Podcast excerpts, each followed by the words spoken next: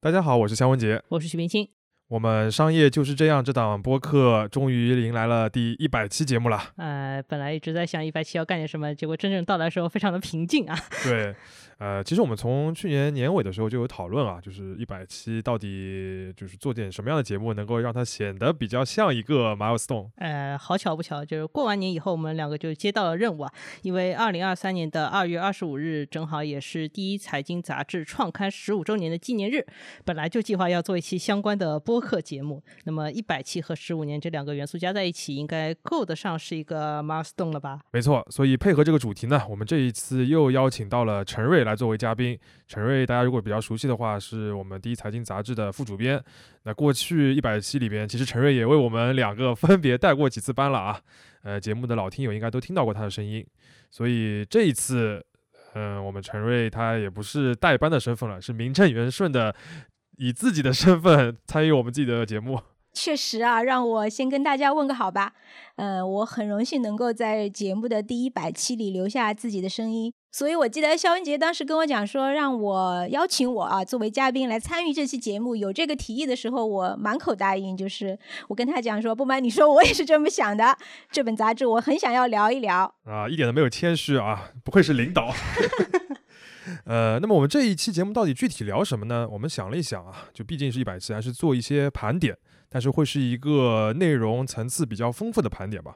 我们大致会分三个部分啊。第一部分，我们来讲一讲这档播客本身，尤其是我们回应几个听友经常关心的要问的问题，比如说约老师和许冰清到底是什么关系，以及为什么我们这个节目听上去像念稿，对吧？这样的问题我们都会回应一下。第二部分呢，我们来盘点回顾一下《第一财经》这本杂志它自己这个十五年的历史。这个期间呢，其实这个媒体品牌做了蛮多事情的，然后也有很多的变化，我觉得也是挺值得说一下。第三部分呢，我们会回到我们这档播客的一个定位，就是来讲讲商业。呃，因为这次的由头是这个《第一财经》杂志的十五周年嘛，但就像一句就是话说的，就新闻是历史的底稿，所以借此机会呢，我们也想来梳理一下过去十五年，呃，这本杂志所报道的一个中国或者说全球的一个商业历史。嗯，因为十五年确实是很长的一个维度啊，我们就从自己设定的几个角度来挑了一些十五年间发生在全球商业领域的一些大事件，某种程度上就算是简单的梳理一下这十五年的商业史吧。对的，而且这一期我们逐字稿也不写了，我们不念了，我们彻底的放飞，等于是让大家也感受一下作为一期特别节目到底有多特 别。彻底野起来，对吧？ 对，哦，还有啊，就是我们这一期的节目还有一个抽奖环节，呃，我们会在各个平台的评论区抽取总共十位的听友，呃，给你们很多的礼物， 呃很，多吗？对真的很多吗？就是其中会有第一财经杂志的一些礼物，然后也会有我们的这个好朋友新一线城市研究所，我们同事出的一些出版物，然后还会有这个未来预想图，也是第一财经旗下的一个品牌，呃，做的一本出版物叫《防灾手册》，也很有意思。好了，我相信这个时候已经有人已经去评论区留言了，你但是具体留言点什么呢？我们建议还是大家看一下 show notes 以后再说啊。那我们先节目就开始吧。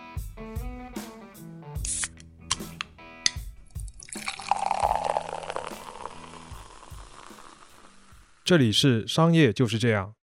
好，那我们就进入三大盘点环节的第一部分，就是来这个讲讲节目本身那个我现在是嘉宾啊，那么我就代表网友向大家提问吧，好吗？你啊。们俩好的，回以这样答的方式可以。嗯嗯好，OK，感啊，首先是第一个问题，是一个比较基础的问题。呃，我们经常会有听友问，到底什么叫做 show notes？因为两位经常在节目里面说，有的时候我们的逐字稿里面也会写什么叫 show notes，要问一下，因为它到底有没有中文？而且听一档播客为什么一定要看这个东西？好，岳老师来说一下吧。呃，show notes 的话，简单来说叫什么比较好呢？你觉得？它就是一个没有很标准的中文翻译的一个一个词，它在播客里边的语境的话，更加像是一个中文介绍文案那样的感觉。反正就是跟这个节目相关的，但是用文字表达会更好的一些东西，比如说对于这档节目的一个简介啊，或者一些具体的大家的分工的关系啊，或者一些延伸阅读，我们经常会把延伸阅读放在这个部分嘛。还有时间哦轴，对，嗯就是比较方便大家去快速了解这个节目的一些基础信息的一些东西。嗯，呃，它的话基本上是跟每档播客是合在一起都可以出现，就是你听的时候，其实有一部分功能是可以看的，但是大家可能不太看。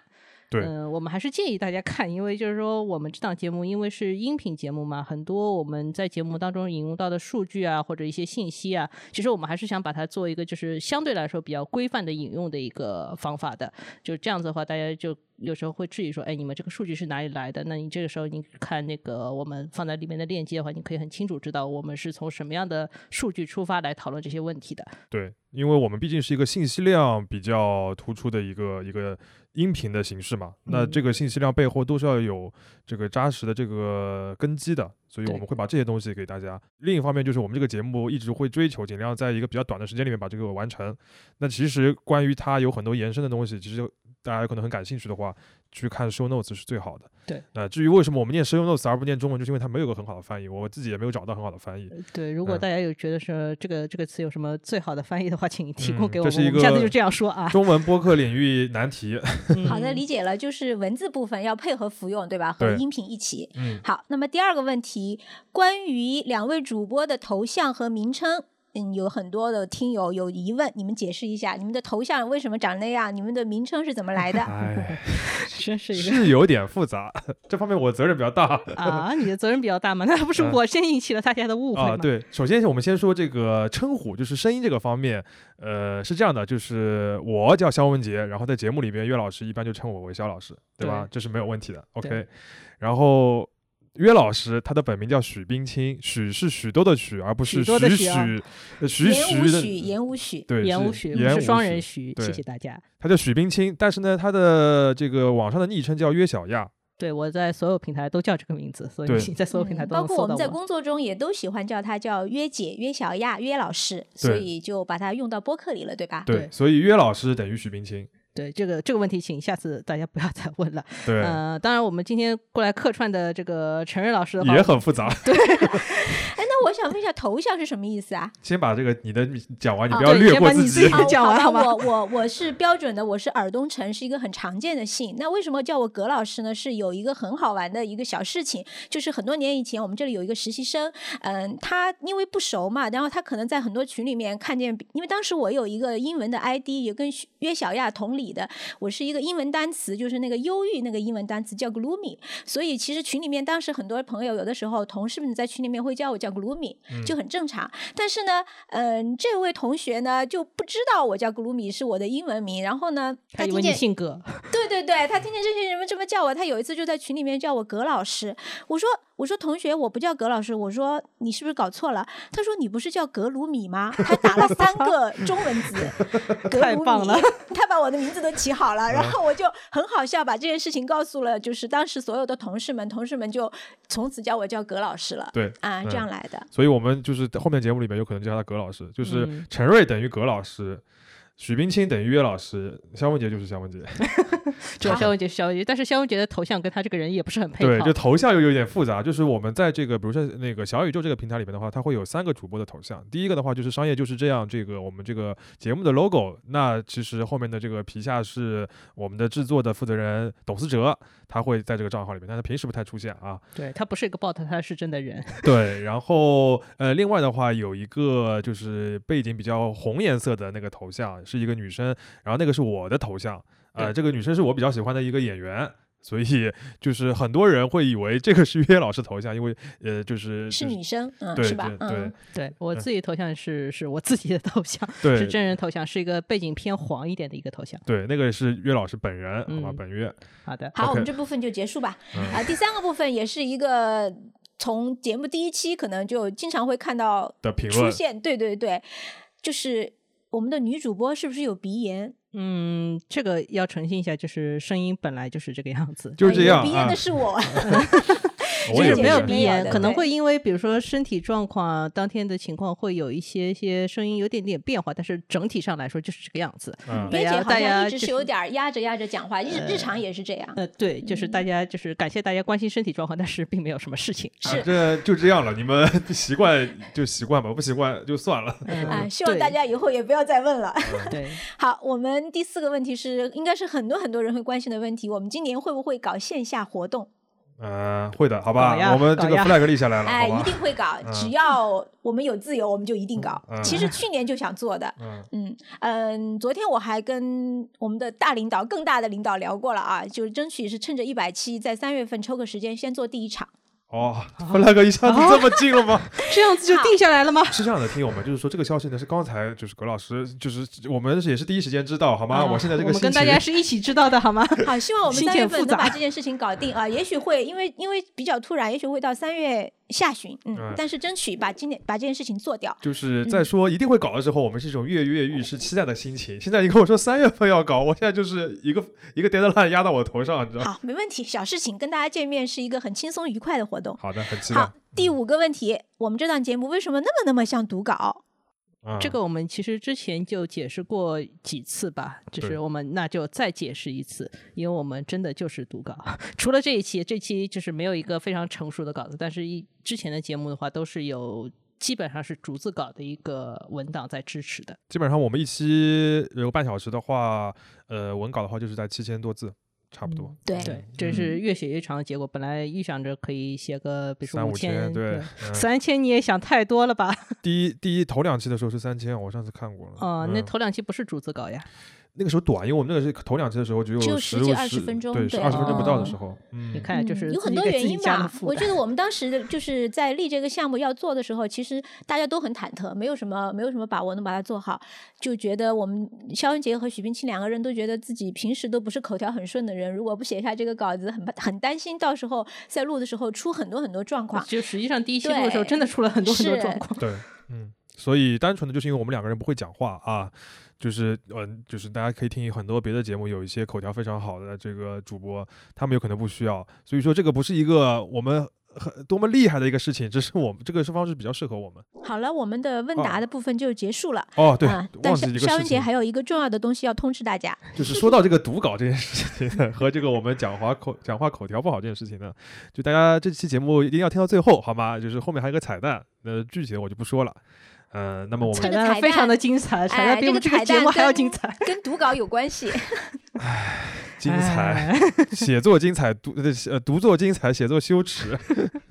大家一定要听哦，这、嗯是就是一期一会的羞耻大环节。嗯 好的，啊，那我们这个关于节目的一些盘点、问答，大家关心的一些话题，我们基本上就先聊到这边。呃，如果大家还有什么别的问题的话，欢迎在线下活动的现场向我们提出来。对对，嗯，好，那我们就进入第二个环节，就聊聊这个杂志的十五年。呃我本来觉得这个杂志呃做到十年就差不多，结果竟然又平安无哎事的你这度过了话五说年的。哎，十年的时候你来了吗？嗯，你是哪一年来的？我是二零一七年对，正好第九年。啊，是的嗯，然那后所如以果在十第年六，就结束了，你只能在这里 因为我我们在只第能十做年的时候一确实的发同生事了发生了巨变呀，那个时嗯候，对对吧？好，我们简单简单回顾一下吧啊，今天是我们这一期播客的一个比较大的由头，是要想聊一下我们这一本二零零八年二月二十五号创刊的杂志。为什么前面我说肖文杰一提议我就很愉快的答应了呢？因为我是从创刊之前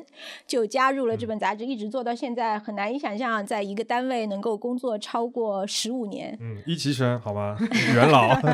非常非常级可怕。对我，我是二零零七年十月份左右加入的，当时在筹备嘛，呃，我记得当时整个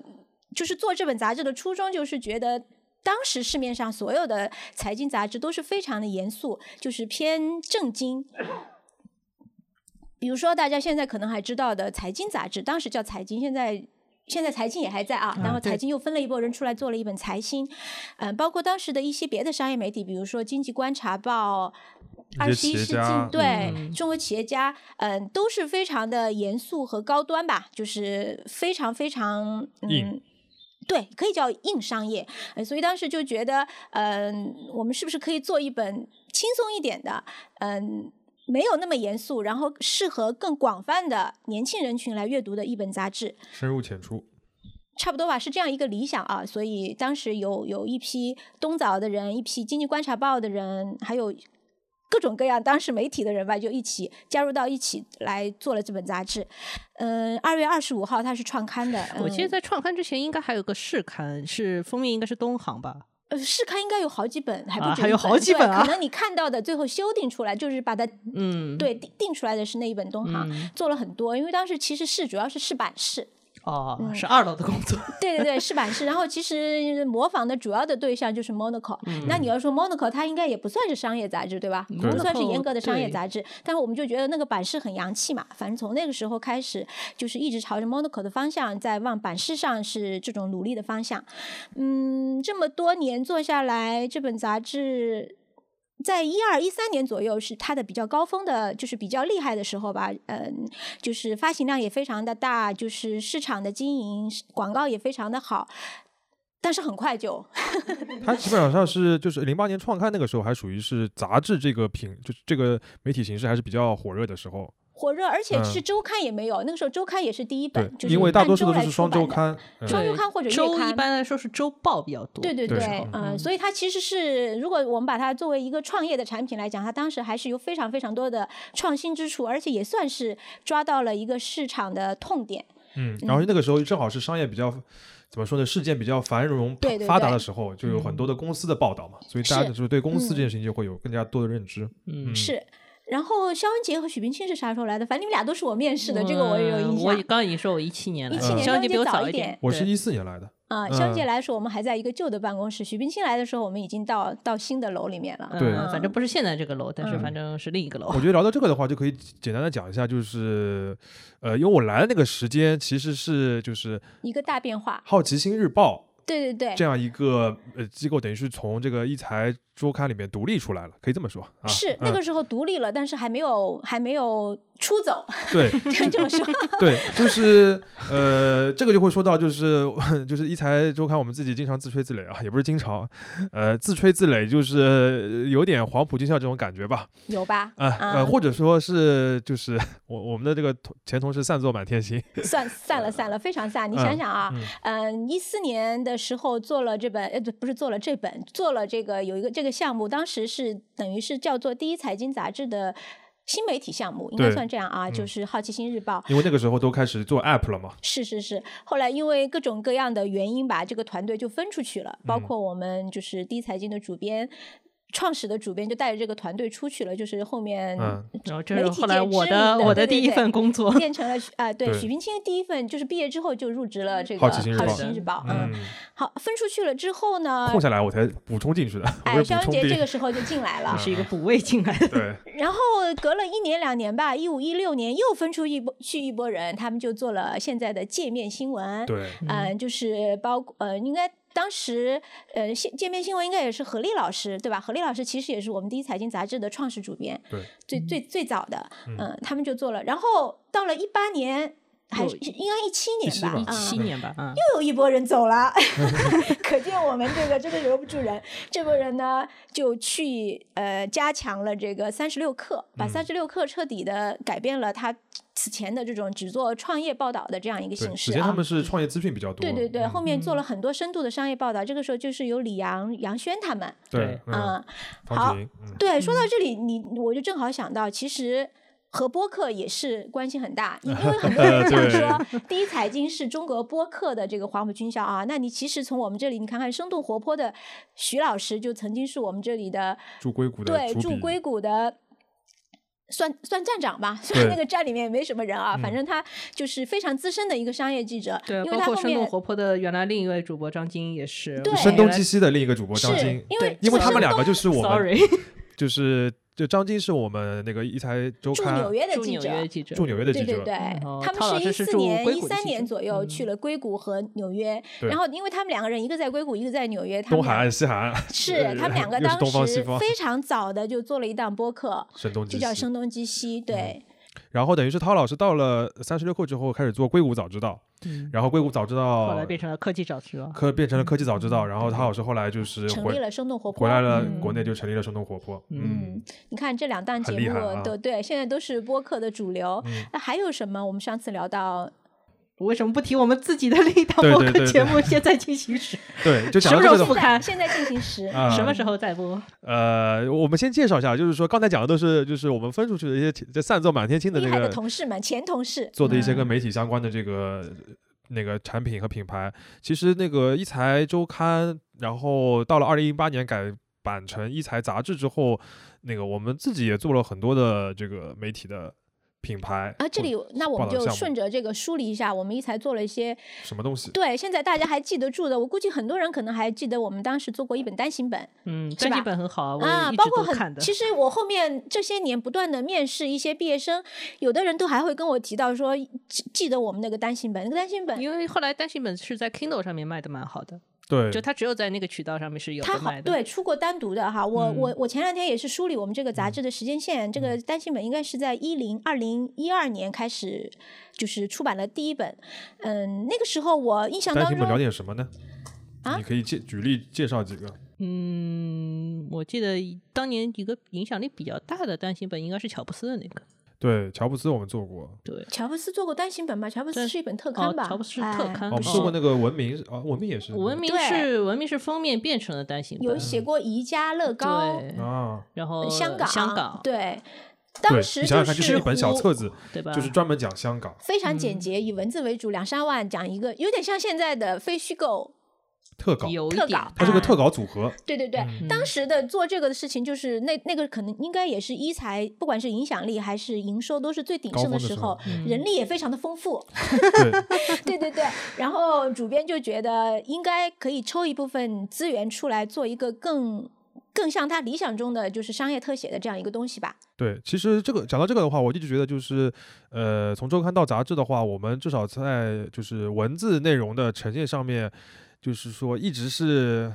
我觉得是见贤思齐啊，就是尽量要想往那些那个全球比较好的那种商业写作的那些呃标准去的。我觉得像商商业特稿，我们也是往这个方向去嘛。就你看华尔街啊，或者是、嗯对吧，或者是像连线啊这种，他们做那种事情，就尽量往那个方向去，等于是有单行本这个东西会出来。那除了这个单行本以外呢，我们还有一个比较有名的品牌就是金字招牌。金字招牌的话，其实是呃，就是杂志每年的十月份会做的一个封面的专题，就是我们每年评一下这个呃一些比较有名的品牌，或者说是应该说是受消费者认可的品牌。对嗯，呃，它是一个喜好度的评价。然后，如果听那个播客的话，大家也会知道，我们前面两年都做过这个金字招牌的一个盘点，其实就是嗯基于这个调查的。后来这个品牌呢，等于有点就是我们把它给丰富了，它也会做一些线下的活动，然后呃也会有一些专题的文章，专门来关注消费品牌的东西。嗯，包括金字招牌在内吧，还有一个我们就是坚持了从创刊到坚持到现在的，就是每年都做的，还有一个公司人的薪酬福利调查。对这两个我们是二零零八年创刊，这两个都是从二零零九年开始做的，就对等于我们一年之后就启动了这个呃这两个调查，这两个调查也是从当时一直到现在也是积累了很好的这个数据和知名度吧。嗯这两个算是我们的一个广泛的读者调研的两个小小的子 IP。对对嗯，然后其实当时我们，你要说我们是传统媒体，但是我们其实也是全网第一个做 iPad 版的，电子版，对对对，嗯而且我们从一开始就是付费的，嗯，对。嗯然后我们当时包括这个 iPad 经典版，因为当时我们是没有按照就是普通的这种，不是也不叫普通，就是比较常见的这种数字版的排版方式，它是一个杂志的排版方式对呈现在 iPad 版上。就你得竖过来这样翻的那种啊对，感所以觉其实很多读者对那个东西是念念不忘的。嗯，嗯，那个品相还蛮好的。对对对，嗯那个也是我们比较早做的，包括我们讲说，像张晶和徐涛他们去硅谷，那个是二零一一年左右，他们就去设立这个呃记者 站了。那但个时候是你在做另一个事情， 就是在做好运曼那家那个东西。好运 Money 家是一一年九月，就是嗯现在未来预想图的这个主编赵慧。当时在负责做这件事情，好运 Money 家，我不知道，可能我们现在的听友知道这件事情的不多啊，因它是为一个针对嗯年轻人的一个理财杂志，对，是一个非常在当时也是一个非常非常创新的产品吧，太前卫了，我觉得太这个前东卫西了我也觉有得点儿。嗯现在做可能差不多，嗯，后面有很多人提提过这件事情，对，对包括、嗯包括我们现在一直在给我们杂志写一个非常优秀的专栏的这个作者就是崔鹏，嗯当时也是参与这本《好运邦家》的，嗯，对嗯，然后一个呃，从杂志孵化出来一个很重要的品牌就是新一线。对对嗯对，一三年的事情，这个一开始的话，其实也是个报道，或者说是一个专题的报道，就是我们想要来看一下中国的一些城市，就除了北上广深以外，发展的很快的一些城市。我记得那个时候一开始的一些，就而且从一开始我们就会想到说是要用一些数据，或者是用一些非官方的，不是 GDP 啊、人口啊那些对维度，我们要用一些商业上的维度。比如说，我记得那时候有招商银行指数，就是比如说这个地星巴方。克指数、星巴克麦指数、麦当劳对指数，嗯这地方这有都多少是星向巴经济学 院学习的结果了。对，没错，某就种程是度就是上在应该学经算济学院那对种感觉。嗯，后来的话，在一五还是一六年的时候，就现在新一线的一六年第一次发布了这个城市商业魅力排行榜，对，然后那嗯时候的就是新一线的负责人，现在的主编沈沈从从乐乐，从乐，嗯然后他就那个等于是把新一线推向了一个就是专门做城市数数据据研对究的一个对机构。那现在的话，他其实已经做非常多的这个方面的研究啊、项目啊等等的，更像于一个数据咨询的一个机构了，是是非常厉害。然后包括出了那个知城的平台，还蛮好的。 嗯，嗯，嗯，这个也算是我们做的比较，算是孵化比较成功的一个一个子 IP 吧。对，嗯嗯，好，我们还然后还有另外一个现在也是非常受欢迎的另外一个我们生活方式类的一个子 IP 叫做。未来预想图，这个肖文杰参与的比较多，你说一 下。 哎呃嗯快，就是未来一想图的话，就是我们杂志驻东京的主笔赵慧，呃，汇总他在应该是一六年、一七年这个时候创办的一个报道品牌，呃。比较熟悉的朋友有可能会知道，我们这个品牌呃前两年还有一个播客叫《现在进行时》，未来预想图现在进行时，好吧，这个对应。 后来这个节目最近停更了一年， 会复更的，会是复更为的什么会停 更？忙不过来嘛？哎，呃，因为我呃，未来一想图的话，我们主要会关注一些跟设计啊、呃、城市啊、呃、生活方式啊这些相关的一些话题。呃呃，团队很多同学在那个在东京，也有很多其实在全全球各地，就是欧洲、非洲、中东、美美嗯美国啊什么都有。呃。呃，是一个很年轻的一个团队。然后我们平时呢，比如说微信上面会更新一些新的一些话题，但我们更加多的话会定期出版一些 MOOC，MOOC 就是 book 和 magazine 的合体，嗯，嗯，。介于书和杂志之间的杂志书就是拿书号的杂志。 对，呃，我们会就是做很多的这个话题，像我们这个就是我们这个播客之前不是聊过星野集团吗？呃，那个就是因为呃未来想图做了一本星野的 MOOC，然后我们还做过书店的 MOOC，做过资生堂啊等等的那些，呃，其实是一个嗯反，因为我自己也是里面的编辑啊，就是参与很多。呃，顺便说一句，这下一本这个 MOOC 就是正在收尾当中，马上也会就是出来。是什么主题可以透露吗？嗯，先不说，反正是很有意思的，嗯，图也很好看的。好的嗯？吧，好，嗯，反正最后一个 IP 就是我们。那 我对们其实这个 IP 要说的话，它更早以前它是一个专栏的形态嘛，是杂是志上一直做的这一个大专概栏是一四年，它不是一开始就有的，应该嗯是一、呃没有，但比一四年更早一，大三一四吧，一二一三吧。二年左右吧。嗯就是我们在第一财经周刊上开了一个专栏，叫做《商业就是这样》，那它其实就是一个评论类的。对，嗯嗯，评论就是因为我们当时是每周出版，就差不多每周找一个热门的新闻或者事件或者某用种一个现标象准，的三段论方式来做一对，个基简本短的对，评基论本上那个是靠靠编辑自己的，靠编辑和写作者自己的一些观察和经验的积累，因为它完全是评论类的，嗯就是就是这个叫什么观点很多观点为主。那这个栏目它就一直持续到二零一九年我们改版，呃，每每周都会出一篇，嗯、积累了很多的读者，大家都很喜欢。那改版之后，因为我们栏目设置的变化，这个栏目就取消了。 嗯我嗯们一度其实，在微信上面会有的时候会用这个栏目哈，对就是有的嗯时候我们正好也要写一些商业适合的评论时的候时候，嗯对，就用这个这个这个栏目一个经典的套路，就是我们在结尾的时候会说一句“商业就是这样”，我看包有括嗯听友说这个很像那个 Yes Minister 的最后一句， Yes, Minister 啊，对它其对实从文字版的时候就已经这样了。嗯，呃，那我们当年我们一起讨论做播客的时候，我们就马上想到，我们可以把这个栏目这个 logo 拿过来，logo 不对啊。嗯，把一这个这把个形名式字，名对字对拿对，过把这来个名字拿过来，就是我们要延续这件事情，我们就把它叫做“商业就是这样”。然后我们在那个播客里面最后一句话也用这个总结，这个非常好的成了我们这个播客一个鲜明的特色吧啊。但是在就是很难的是，每次最后都要绕到这句话上，就在对网这里友一般料想叫做想很久我。 听听友们都把它叫做上价值，哎我也很喜欢这个环节。我觉得每次你们上价值的时候都很走不嗯是心。这么想，一定每次都对是上价值的，嗯，反正有的时候真的是有种商业也就是这样的这种感 觉。差差不多得了呃 啊。对，差不多得了啊。嗯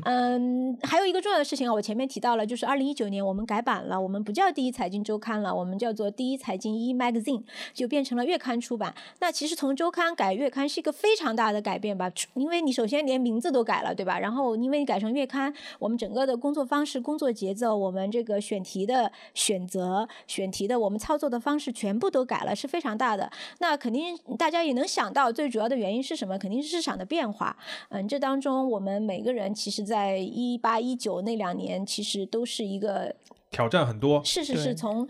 从心灵到肉 体吧，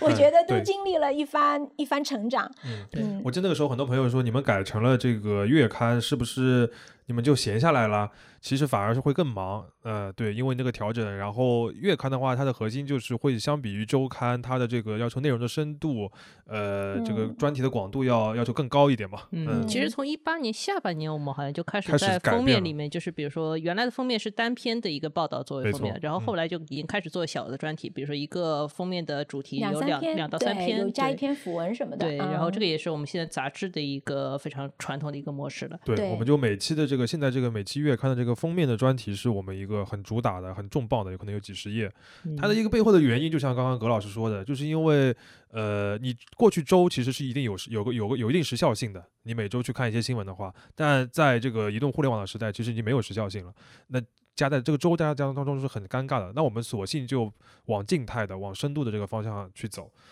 呃，而另外的话就是想到这个，我自己也想也有个想说的，就是呃，说实话，纸质的杂志在现在大家的这个生活当中的地位，就是整体都是缩水的。就是我们过去很多的有刊同行，逐渐地都取消了纸刊，对吧？对走线上了，就是。呃我觉得这个是很正常、很很自然的，所以我们就是从，比如从发行量上面，肯定不可能跟巅峰那个时候纸媒最巅峰那个时候相比了。嗯但是，呃，我单从产品的个人体验上面来说，像这样的一本纸质的杂志，还是有一定的就是不可取代的这个，或者是有一定的独特性的。嗯嗯会对有些人带来一些独特的价值。对我当时来到杂志的时候，我的一个很重要的原因，就是因为我觉得纸刊的话，它有很多，比如说反而版有很式多可设能计性啊，嗯或者说就是还是由设计部门跟我们协同，能做出来的东西更好，或者对说至少是它跟手机上能看到这种常见的图表啊之类的嗯东西是不一样的。手机对上确实是太对受限了，包括我们后面就是哎这个 app 改版，你自己也能感受对到。你再怎么用尽心思，再怎么想说让提供不一样的体验，它还是就一划就没了。然后它页面也只有那么宽，对吧？对，它就是，而且总永远是从上到下，就你接受信息的方式是非常受限的。嗯，但还是我觉得跟就是设计同事做一些就是这种方面的讨论是很有意思的。对，嗯有就意是有思点觉得是嗯做出一个不一样的东西的那种嗯感觉嗯，啊包。括你比如说做 MOOC，就是它其实是做书的一个过程嘛，这对个感觉又是不一样的。嗯对嗯你，包括你跟你你你们。不要说跟美编之间的商量，同事之间怎么想，我这个图表应该怎么做，对吧？嗯我应该有哪些编辑小元素？我这个 logo 要怎么改？我这个小蓝头要怎么去设计？我这里是不是可以有一个别致的什么东西？这些其实，在手机上、新媒体上都不能实现，嗯很难当的。然，我觉得这个不嗯，是说这个就是自怨自艾，或者说是自我欣赏啊，嗯就是呃，我觉得大多数情况下，像我自己也不可能都是去翻纸的东西的。但是单从一个就是，如果你觉得你的生活当中需要有一段的时，就是比如说定期有一段时间，我要来吸收一点比较有那个需要花时间的内容的话，纸这个。杂志的这个形式有可能是会带来你更喜欢的体验的，对有一部分人来说，嗯、那它就是呃所谓小众吧，但是它会有可能会那个粘性比较高。我觉得就是今天就是讲到这个介绍一下的话，有可能有朋友听到我们讲了之后去试试看，看到那个封面啊什么，觉得哎 OK 这种方式蛮好，我而且还我可以接受这样的付费形式的话，那其实也不错，对吧？嗯，就是嗯提供另一个选择嘛。对对我们嗯现在的其实心态也跟当年，因为其实你要在去抢主流，我觉得我们已经早就不对，是也主没有流那完个了全。心不是主态，流了嗯，而且其实你要说和这本杂志最巅峰的时候比，那个时候是真的觉得自己每周一个东西发出去，马上你就能看到公回司响人里面，对，嗯就是你的公司群体里面是有反应的。你现在肯定也没有那种心态了，但是现在每周一次，我们是觉得，呃，不是现在每个每月一次，每月对，一现在次每月一次，我们基本上想的就是完全要提供一种和互联网阅读差异化的产品吧。这个产品现在一定不是主流和大众的，但是它可以服务一个特定的人群。嗯当然，我们也希望这个人群能够越来越多，对吧？嗯有其增实长。说回来的话是呃，播客也是这样的性质。对呃，呃，选择视频、选择图文的肯定是绝大多数，选择短视频的肯定是更大的多数。你要花几十分钟来听一个音频的人，在人群当中就是少数的。呃，但是还嗯看我还是会有很多听友支持我们，就说明，呃，它至少存在一个固定的需求嘛，所以我觉得这个还是可以值得做下去。 好了，你们已经把价值都上完了，我们赶快聊下面的吧。我们是对已经聊太久了。好 的，好那我们这个前两部分呢，都是关于我们自己的这个呃那个盘臭不点要脸的部分都结束了对，啊！臭不要脸的部分都结束了，我们来进入一些本职的部分。呃，就是我就是就是扯我一点，过去十五年，这个整个世界上面都发生了什么重大的商业事件？对，就是因为我们这本杂志十五年的话，其实主要就是在报道公司、报道商业。对，呃，然后过去十五年可能是这个商业这个词对中国，就是我们中国的普通人这个影响最最多、最丰富，对吧？最精彩的一个部分，它的存在感是最强的这个十五年。呃，所以我们就是趁着这个机会，就是自己翻了过去十五年的杂志，呃，然后就是从里边呃提取了一些就是值得盘点的东西吧。我们大致会分三个小的部分。对，这个这个部分里面还要分三个小的部分。朋友对们，就我们真的是一个这个这个很诚恳的特别节目了 啊。之之前经常有人觉得我们这个节目太短，我们今天就让大家听个长的对啊。啊， 对啊，我们弄两个小时，你都给我听完好吗？ 啊，我们这个商业十五年商业简史的这个回顾会分三个小的部分。第一个部分呢，我们来列出我们认为的过去十五年的十五件商业大事件。嗯，啊，我们会根据时时间的这个顺序来排。第二个部分呢，我们会列出过去十五年一些曾经很有名，但现在已经逐渐 fade out 消逝，或者说是嗯淡出了。淡出的一些嗯名词，好吗？第三个部分的话，我们会讲过去十五年你听到的一些很重要的新的名词，会对我们生活产生很大影响的一些新的名词，主要就是分这三个部分。好，那我们就话不多说，开始第一个小部分盘点十五大事件。这个第一条就很重磅啊，就是二零零八年，就是当时美国次贷危机走向了一个关键的一个现场，就是雷曼兄弟的倒台嘛。对，那其实那一年我们杂志已经创刊了，但就是次贷危机是我们杂志创刊之前就已经在发酵的一个很严重的一个事情了。对，二零一七。应该是从二零零七年开始发酵的，二零零八年雷曼兄弟倒台就算是一个标志性的事件吧。对，啊嗯，那个也我觉得某种程度上算是我们创刊第一年报道的最大的一个商业事件。你其实回头来看。零八年这个金融危机应该也是我们现在商业底色，对某种程度上是对我嗯们现在就是这一代年轻的听友们、读者们能够比较有感同身受的所谓金融危机、经济危机，应该也就是二零零八年这一次了啊。嗯，嗯，其实对于全球的影响还是蛮大的，因为不光是美国本身经济衰退，然后我们因为早期做过一期节目讲讲破产嘛，对其实破产的话，就是当时就已经有很多国家是在处于破产或者是破产的边缘了，比如说对比较希典腊型希冰腊岛，对嗯冰岛。嗯这、后来其实也有蛮多像 Mike Lewis 他写的那个畅销书，我觉得他讨论这些问题也讨论得比较好。对嗯，包括其实华尔街呃不是华尔街呃华尔街肯定是受了很大的影响啊，包嗯括其实呃好莱坞对这件事情反应也很多，我们后面看的很多热的美剧也和这件事情有关。对，包括不只是电视剧，就连纪录片当时都已经出了好几个，就是都是在讲次贷危机的。对，嗯，然后对国内影响比较大的话，就是零九年，等于是我们中我国们的温家宝总理宣 布了四万亿政策，四万亿的一个政 策，对，对其实是对此的一个那个很大的一个反应嘛，嗯嗯这个其实也是很大程度上的改变了。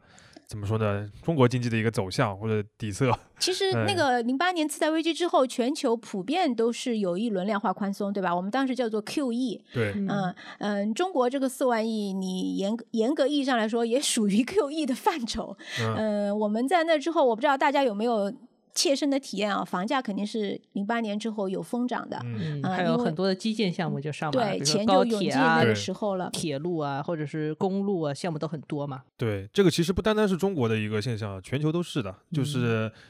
你钱要去避险，然后呢印了印了很多钱。其实你现在看到的很多呃，比如说很多公司的一些命运啊，有可能是一七年、一八年出现的事情，都跟零八年那个时候都可是息以息找相到关的，对，可以找到嗯线头。全都是连锁的反应。包嗯括我们一二年，我们说进入移动互联网时代之后，中国的这个创业和投资非常火热嘛。那这个其实钱，钱钱到也底是就哪是来从的那个对时候吧开始，因为那个从零八年之后，欧美的这个金融政策以及他们的这个经济环境，其实是让全球的这些大的大的钱都比较谨慎的对。那当时东方就我们中国百百废待兴啊，等于是不至于不是百废待兴，也哎好吧？太厉害了，百业待兴，对百业待兴。嗯对，其实就是很多钱会觉得投到中国来是非常相对比较保险的，那也是这个钱涌到中国来 的嗯对，一个其实开零始八吧年。还有一个不是商业事件，但是就是其实同样影响就是奥运会嘛。对，就我们讨论奥运会的时候也说，就是当年奥运会其实是带给全球对于中国很大的一个信心的刺激。对对大家对都觉得说你这个时候全球。就其他地方遇到这么严重的商商业的一个危机，但是中国的话还可以。那嗯所以说，Long China 那个时候是一个比较不错的选择。对，嗯，嗯零八年这么看真的是很很大的一年啊，包括嗯还有对汶川的地震这个事情。对，所以嗯本刊的创刊在那时候只是一个小小的事情。啊，二零零八年北京奥运会创办之后，我觉得国人的这种心态也发生了比较大的变化吧。嗯民族自豪感应该是从那个时候比较强烈的开始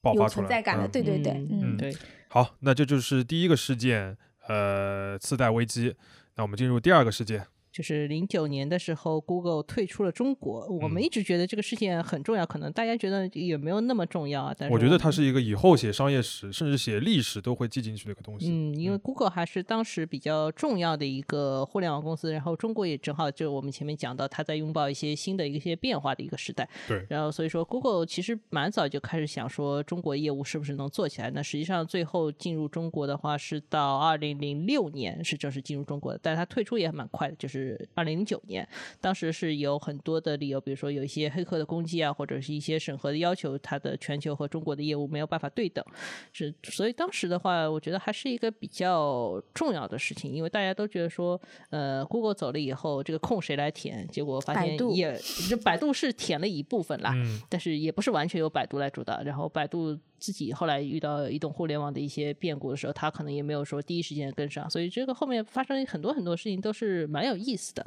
嗯，其实我当时看了一下，就是本嗯，Google 退出大陆市场之前，它的在中国的搜索引擎的做这得个很好，对，意外的很好。我本来以为只有百分之二十，后来一看数据，大概有百分之三十几。那确实是当时跟百度，百度也只有百分之六十不到。就其实这两家公司是在中国是一个双寡头、一个垄断的一个局面。那最后是大概被搜狗或者说三六零可能会稍微抢走一点份额，但是大家还是比较怀念，就是说 Google 在中国的时候，因为 Google 上面看到东西和百度上面看到东西还是有一些不同的。嗯，怎么说呢？就是呃，我我相信听友肯定可以理解为什么我们把这个事情选选做一个 top 十五的一个事件啊，就是它代表了两个趋势吧，就是一个是跨国公司、跨国的巨头在中国生存的一个状况，另一个是。互联网这个事情有了国界这个概念，在当时就是就是我我觉得以这个为节点，大家以后大家以后会有一个更加强烈的认知。但现在的话，几乎是成为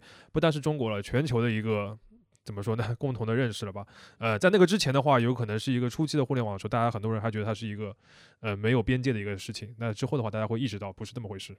嗯，而且如果说在现在再去看这个问题的话，可能还有一层新的看法，就是说大家获取知识的方式，其实这两年已经发生很大的变没化错。哦这两年更就多是搜索是这个产品本身。对，现在嗯是所谓的 feed 流嘛、f e e d 它有一个问题就是它是喂喂给给你你的对，嗯不是你自己去主动去找的。当时嗯我们去看搜索引擎的百度和 Google，就反正是虽然是不同搜索引擎，但它还是都是你主动去获取知识的一个很好的一个途径。嗯那现在其实这个方法是完全不一样的，有可能会有信息茧房的问题，有可能会有像抖音这样的，比如说很多的垃圾信息沉迷的一些问题，这对其实都是我们当年去讨论 Google 或者百度的时候没有想到的一些东西。嗯，补充一个，就是 Google 它退出之后，它在中国还是有业务的啊，就对变成一些对 to B 的任业务嗯。这部份分业业务其实还不错，嗯就对，因为这两年就是讨论出海比较多嘛。其实出海的话，你还是要做，比如说独立站啊，或者说你要要在做 Google 上打广 SEO 告对，是那其实嗯 Google 在中国还是一直在赚钱，这是很有意思的一个事情。我们这后面还就是我记得一七一八年也做过一篇相关的稿子吧，叫做《假装在中国》，还是、嗯还是对哪个我是忘了，是嗯，嗯就是讲这样一批公司，就是404它的公司 主营的业务进不来，但是它其实在做中国公司的海外的生意。没对错，这两嗯年可能说更值得关注一下，就是这个生意是不是盘子又在变大了？嗯嗯，然后这个 Google 是直到二零二二年十月，就是这个很近了啊，它关停了这个 Google Translate，对吧？对就是嗯这个之后，它算是才才算是完全退出了在中国的，就是 2C 面对的消费者的业务。嗯对，嗯其实其实它退出中国比大家想象的还要再晚一点。是是是，嗯就是如果说是它彻底的，就是关闭了面向中国普通人的 这条这个窗口之后，应该是二零二二年十月。嗯， ，OK，嗯，那这就是第二个事件，Google 退出中国。那第三个事件的话是 iPhone 四的上市， iPhone 四是嗯到底是什么时候上市？我真的已经忘了。二零一零年。哦，这么早的吗？嗯，iPhone 四的话，我呃为什么会把这个就是这么多代的 iPhone 把这个列出来？第一的话就是它在产品上确实是，呃，有很多的评论都会认为它是最经典的、最优秀的一款 iPhone。嗯，呃，它有几个很大的更新啊，一个就是屏幕大幅的提升，那个 Retina 屏，嗯然后它第一次是 iPhone 有了前置的摄像头，然后它拍照的能力大幅的提升。嗯这些事情就是就是屏幕和拍照的这个大幅的提升，对于之后我们在用手机的这个体验有多大的影响，其实大家现在能够感知得到，嗯对吧？就现在已经只只提升这两个了。 对，就是差不多照片和视频在我们现在的生活当中占有多大的这个比例，大家能够可以感觉得到啊。嗯呃，另外有两个关键词就是中国和三 G，呃，iPhone 四其实不是，呃，是应该是第二款进入呃中国的这个这个 iPhone，嗯，呃第一款应该是三 GS 是吧？三 GS 那个时候，嗯就是因为最早的时候在北京，应该是在旅团吧，首个旗舰店的时候，对那个时候发的是三 GS，就它是那个那个事情，就导致以后每发一代 iPhone 都会有媒体跑到那个店等谁 看排第一个队去买看这你个东们西。没有赶上这个福利吧？就是啊发那时候你 3GS 去过是吧啊不？是发三发 GS 吧的时候，我们公司是发的。哎呦，你们那时候这么好吗？哎对，呦，每这人个发一福部利三哦！ GS。嗯，哎， 好，它它不是第一款，它是第二款，但它而且它也不是第一款有搭载三级这个功能的啊、嗯它应该是应该说是第三款吧，因为 iPhone 三级就是第一个搭搭载三级功能的。嗯三 GS 是第二款，它是第三款，听上去它都不是第一的嘛，但是它是第一个把三 G 和中国市场这个事情发扬光大，或者说是大大发展出来的一一台手机，因为它的销量特别的爆炸，然后呢，在中国的销量是特别的爆炸，因为三 GS 的时嗯候，其实中国买 iPhone 的人还不多，对很多人的第一款 iPhone 是是 iPhone 四，它那个经典的那个设计，就是那个对金属框那个设计嗯是非常流行的。呃，然后三 G 这件事情，因为三 G 实际上是在二零零八年、零九年那个时候，在全球在中国开始有这个服务的。对，那个时候还是其实是运营商主导来推这个东西的。对，是嗯对，就我前但面是说为什么会发手机，就是联通要推广。对对嗯就但是因为第一款的时候其实还没有那么的红嘛，嗯呃，运营商和 iPhone 四那个结合，我相信很多人也会印象非常深刻，对吧？那个时候是有一些套餐，对，呃就所是以大家突然意识到说，其实是好的产品对于推广这个通信标准是很有帮助，而不没是说错运营联商通自己就努是力靠来三推。级起发来家的的嘛，是是对，是，嗯对那它也要搭载在好的产嗯品，包括美国市有场效其实果也是一样的。是的一样嗯的。所以就是三 G 和中国市场这件事情，其实就是包括后面的四 G，我们会提到啊。对于中国，呃对于这个苹果这家公司有多么重要，大家可以想象，嗯好嗯吗？那、而且对于这个智能手机这个行业有多么重要，之嗯后多少的品牌来模仿它，包括小米是什么时候成立的，大家可以都可以去看一下。嗯，嗯，所以它的影响力是在这边。这款手机就是让全球的人开始过上了用 App 的生活 吧。我认对为是这样啊。嗯 App 这件事情是，因为它也伴随着 iOS 六，包括 iOS 七，它其实也可以用的。我嗯印象当中，当时有一个朋友，我当时就问他，我说这个，因为我指的是三 GS 啊，啊，OK 因为那个时候买的人很少嘛，而且国内没有途径买，他们都是从各种什么香带港进来啊，的，对那时候香港我就问他，我说这个手机到底有什么不同？因为我当时我记得很清楚，我用的是一台摩托罗拉的翻盖 OK 呃，我自己你觉也得蛮很潮好流的看，对。嗯然后他说，我就这么跟你讲吧，它不是手机，嗯，他就哦这么、对，他说它可以用来干任何事情。哇哦，我那个人那个时候就判断非常精 准的。对，我第它一是次不是从苹果出来的？ 不是不是，他就是一个数码爱好者。嗯我第一次可以用手机缩放照片的时候，我自己是惊叹了很久的，在心里。对，嗯现在我们很多习以为常的东西，其实就是在 iPhone 四那个时候大家切换过来的。是，嗯，最后的最后，iPhone 四是乔布斯本人发布的最后一款手机，好吧？然后我们就把这件事情列为这第三件的这个大事件。嗯，好，呃，那我们进入第四件事情。第四件事情是腾讯和三六零大战哦，这个说起来也蛮古早古早的，这是一个 PC 时代的事情它啊。比它比 iPhone 四发发行的要晚，啊要晚一点，但是这它也是二零一零年发生的事情，但是你嗯现在听起来很古早，嗯因为它是一个 PC 时代，对吧？或者说 Web 二点零时代的一件事情。嗯，但这个时候，当时也是所有商业财经类媒体，包括一些社最会新热闻的媒体，对社会新闻头条，一定会会做它，因为当时很多人的 PC 上面都收到这样的弹窗，嗯，但是这两个公司之间打架啊，这个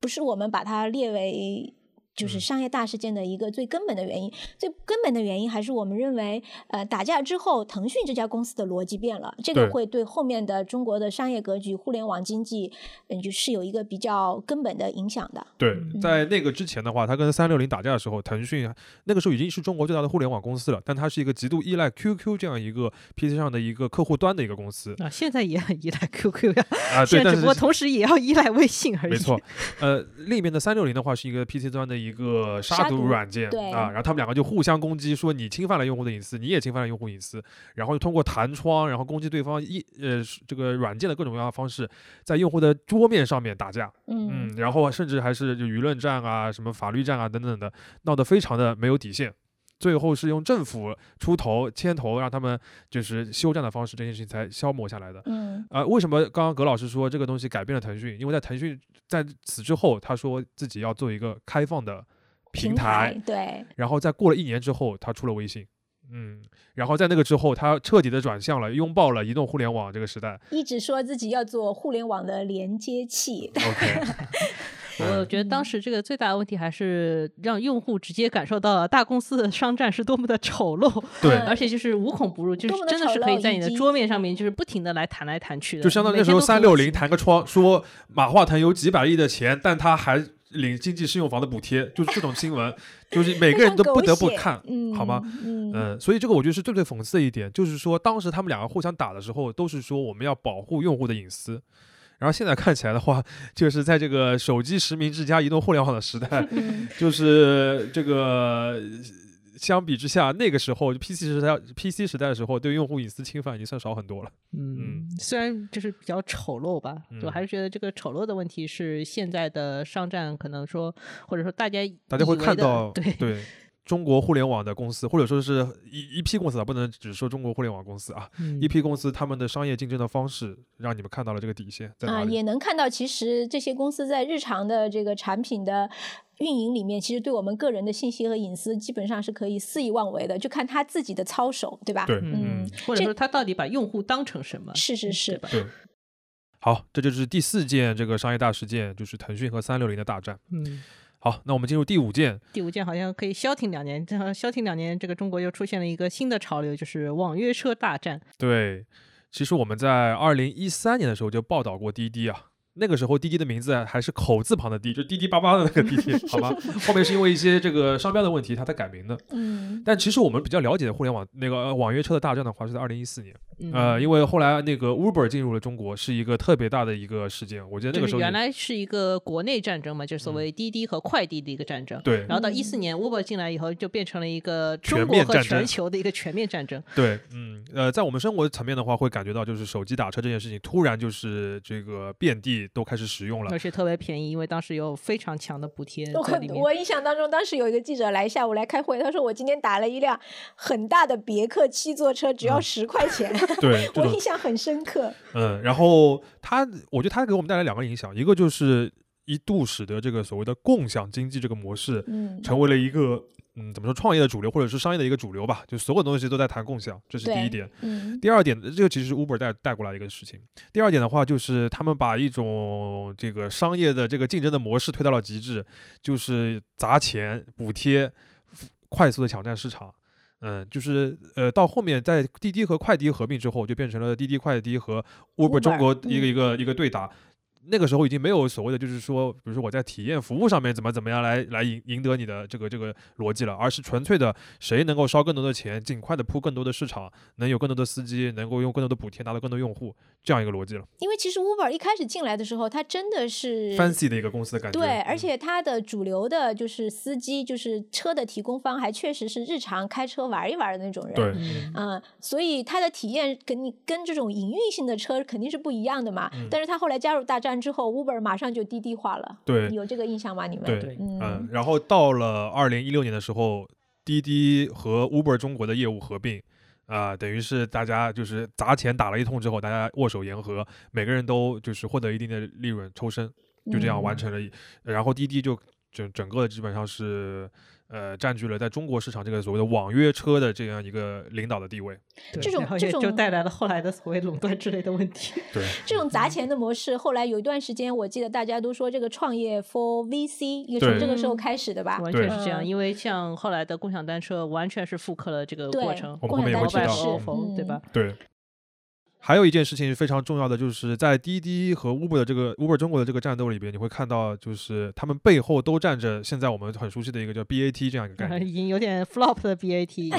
为因为当时滴滴应该是腾讯支持的，然后快滴是阿里支持的对，Uber 是百度投资的，对，反正是一个非常奇特的关系。然后最后发现，大家发现 BAT 三家在这个事情上面握手言和，嗯大家都从里面赚到了利益。对，很奇就最妙的后就变状态成了一个，就是凡是你要去竞争一个大众市场的一个，就是呃一个一个竞争的话，你背后必须要站着巨头，然后你这个巨头一般来说你都需要去选边站，你不可能两边都去拿投资。，对，嗯，就或变者成了说一个这巨样的巨头有时候也会主动介入，就是说有一点这种可能说大众化竞争的苗头的这种这对种竞争要的的情嗯况。你对前吧面创业说公司它一定会去靠上巨头，巨头也绝对不会漏掉一个创业公司的一个苗头。嗯对，嗯，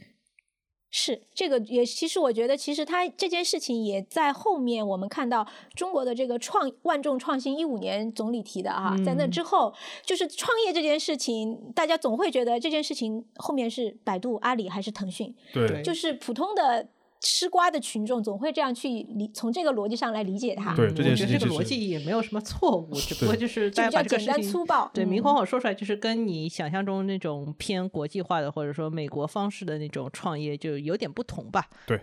嗯，好，这就是第五件事件，就是网约车大战大战。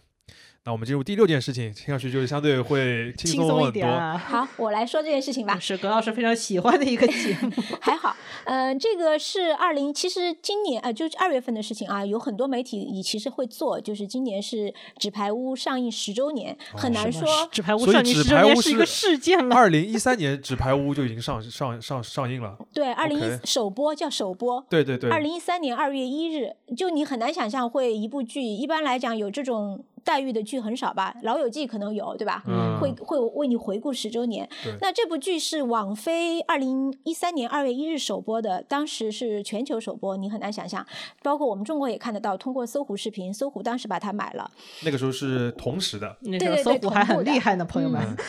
搜狐那个时候，搜狐的美剧影买很视多，搜狐影搜狐影视那个时候还雄心勃勃吧，可对以说，嗯，这部剧创造了很多个第一啊，就是你现在看它，它应该是网飞的第一部自制剧，也是第一次就打破这种模式，把全部十十三集全部放出来。现在我们已经很习惯这样了，当时是没有的。然后它也是第一部号称呃说所谓的大数据。嗯对，王菲是根据大数据来选的。首先，她选了一个英剧的著名的、已经被验证过的 IP，然后选了 Spicy 来演，然后找了大卫芬奇来导嗯。她觉得这三个模式是她通过大数据选择，呃，是观这众件最事喜情，我欢觉得的。最重要的一个点还是他对奈飞的一个重大的，它是一个奈飞的一个重大的里程碑吧。它从一个这个线上的一个观看的平台，变成了一个自制内容的一个，现在是可以说是影视行业的一个巨头，改变游戏规则的一个人。对对，这件事情之所以它是一个转折点吧，就是首先它是让让全球的这个流媒体行业看到了还有这样一种可以通过自制剧、自制内容来对抗传统影视媒体，哎，来对抗传统影视巨头，就是原来的 IP 持有方的这样一种方式。对然后这个就让等于是让全球的流媒体，我觉得打开了思路吧。你对看我们国内的爱奇艺、腾讯视频、优酷，包括芒果，芒果 TV 对，都是从在那之后才开始慢慢的做自制的内容。我们现在已经很习惯性的看什么自制爱奇艺的剧、腾讯的剧，对吧？已经是这种已经这种思路了，或者有大部分的剧也都是台网联播，对嗯、对，包括像美国，其实也是受很大的影响。呃，嗯就是在奈飞就是爆发了之后，呃，那些传统的电视台包括那个一些比如影视的 HBO 公对司吧嗯都要去跟这样的流媒体来合作，或者自己做流媒体，就嗯是就比如是自自己做流媒体最典型是亚马逊，亚马苹逊、果对吧迪士尼，包括 HBO，对吧？就是嗯你呃不做的话， Apple 苹果苹果啊对就是这两个，像亚马逊和苹果本来跟这个东西有什么关系呢？对，你就看他们人家发进觉来这也必做须得要挺好跟，的，嗯，所以它基本上是就是重塑了我们现在看这个这种影音娱乐内容的一个方式，以及这个产业的生产方式吧。对，就是包括现在看到的很多的这个所谓的电影的那些电影节里面拿奖的东西，开始有奈飞啊等等的，就是这样。我觉得《纸牌屋》还是一个很标志性的一个节点。这部分里面其实有一些商业逻辑，我们在奈飞那期节目里面也讲到的。你对，可以去嗯听听看那一期。对，其实它它就是这个逻辑是这样，这件事情很重要，我们才把它，我们觉得这件事情很重要，就是因为它改变了行业，对改变了就是某种程度上也改变了我们现在的消费内容的习惯吧。对，它也让传统的这种影视巨头重新理解网络，对理解流媒体平台，对吧？嗯他们以前其实是觉得我我现有的东西卖点儿给你就好了，对现在意识到。这样做是肯定要输的，对所以他们就是就我觉得跟唱片行业是不一样的概念，对吧？就是有个唱片行业觉得我还可以把版权卖给你，可以活，但是奈飞告诉他们，你必须要按照我的方式才能在接下来这个世界里面生存下去。 嗯，嗯，好，这就是第六件事情，就是《纸牌屋》《纸牌屋》在奈飞上面上映，这是二零一三年的事情。嗯二零一三年还真的有很多重要的事情，比如说我们前面已经提到过一点的，就是四季其实是在二零一三年十二月份，在中国是因为有三家移动商，就是移动、电信和联通都都能拿到了拍照工信部拍照的那个四嗯四 G 牌照嘛，嗯，嗯这就是我们第七件事情，就是四对 G 上线。嗯，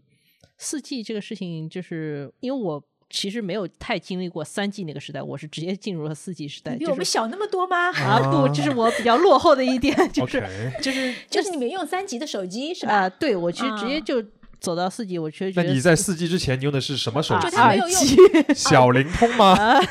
不呃是小灵通，就是是它普的通智二能 G 手机一上来就是用的四级的卡，可能是这个意思。对对对。啊 OK，嗯对所以说，就是我从二 G 到四 G，我确实是觉得还蛮就是跨越式的，那跨越三级时到代四级，三级到四级其实是更大的一个跨越了，对吧？嗯对，这个我觉得现在所有的人，我们说移动互联网，一般中国算移动互联网时代是从二零一二年开始算，啊，嗯差不多。多那前后吧。那四级上线肯定是这个里面关键性的一天， 我对觉得可以这么就说。是所有现在最核心的一些，就是就是呃流量最大的那些所谓流量最大的那些 App 或者说是应用，它都是要基得于四益于 G。对，嗯嗯呃，比如我们举个最核心的例子就是视频，短视频。嗯，没有四 G 的话，就你在在三 G 的时候，你有可能看个微信还能看，但是你看视频没有那么容易。长视频也是呀，你对能能想象在网上在线看一部剧吗？很对难对的，你更没有嗯办法想象现在直播这种东西，是我可能在手机上看直的。播、嗯视频这些，就这两样东西就可以感觉到四 G 对我们生活这个巨大的影响啊。嗯，呃，包括 O to O，你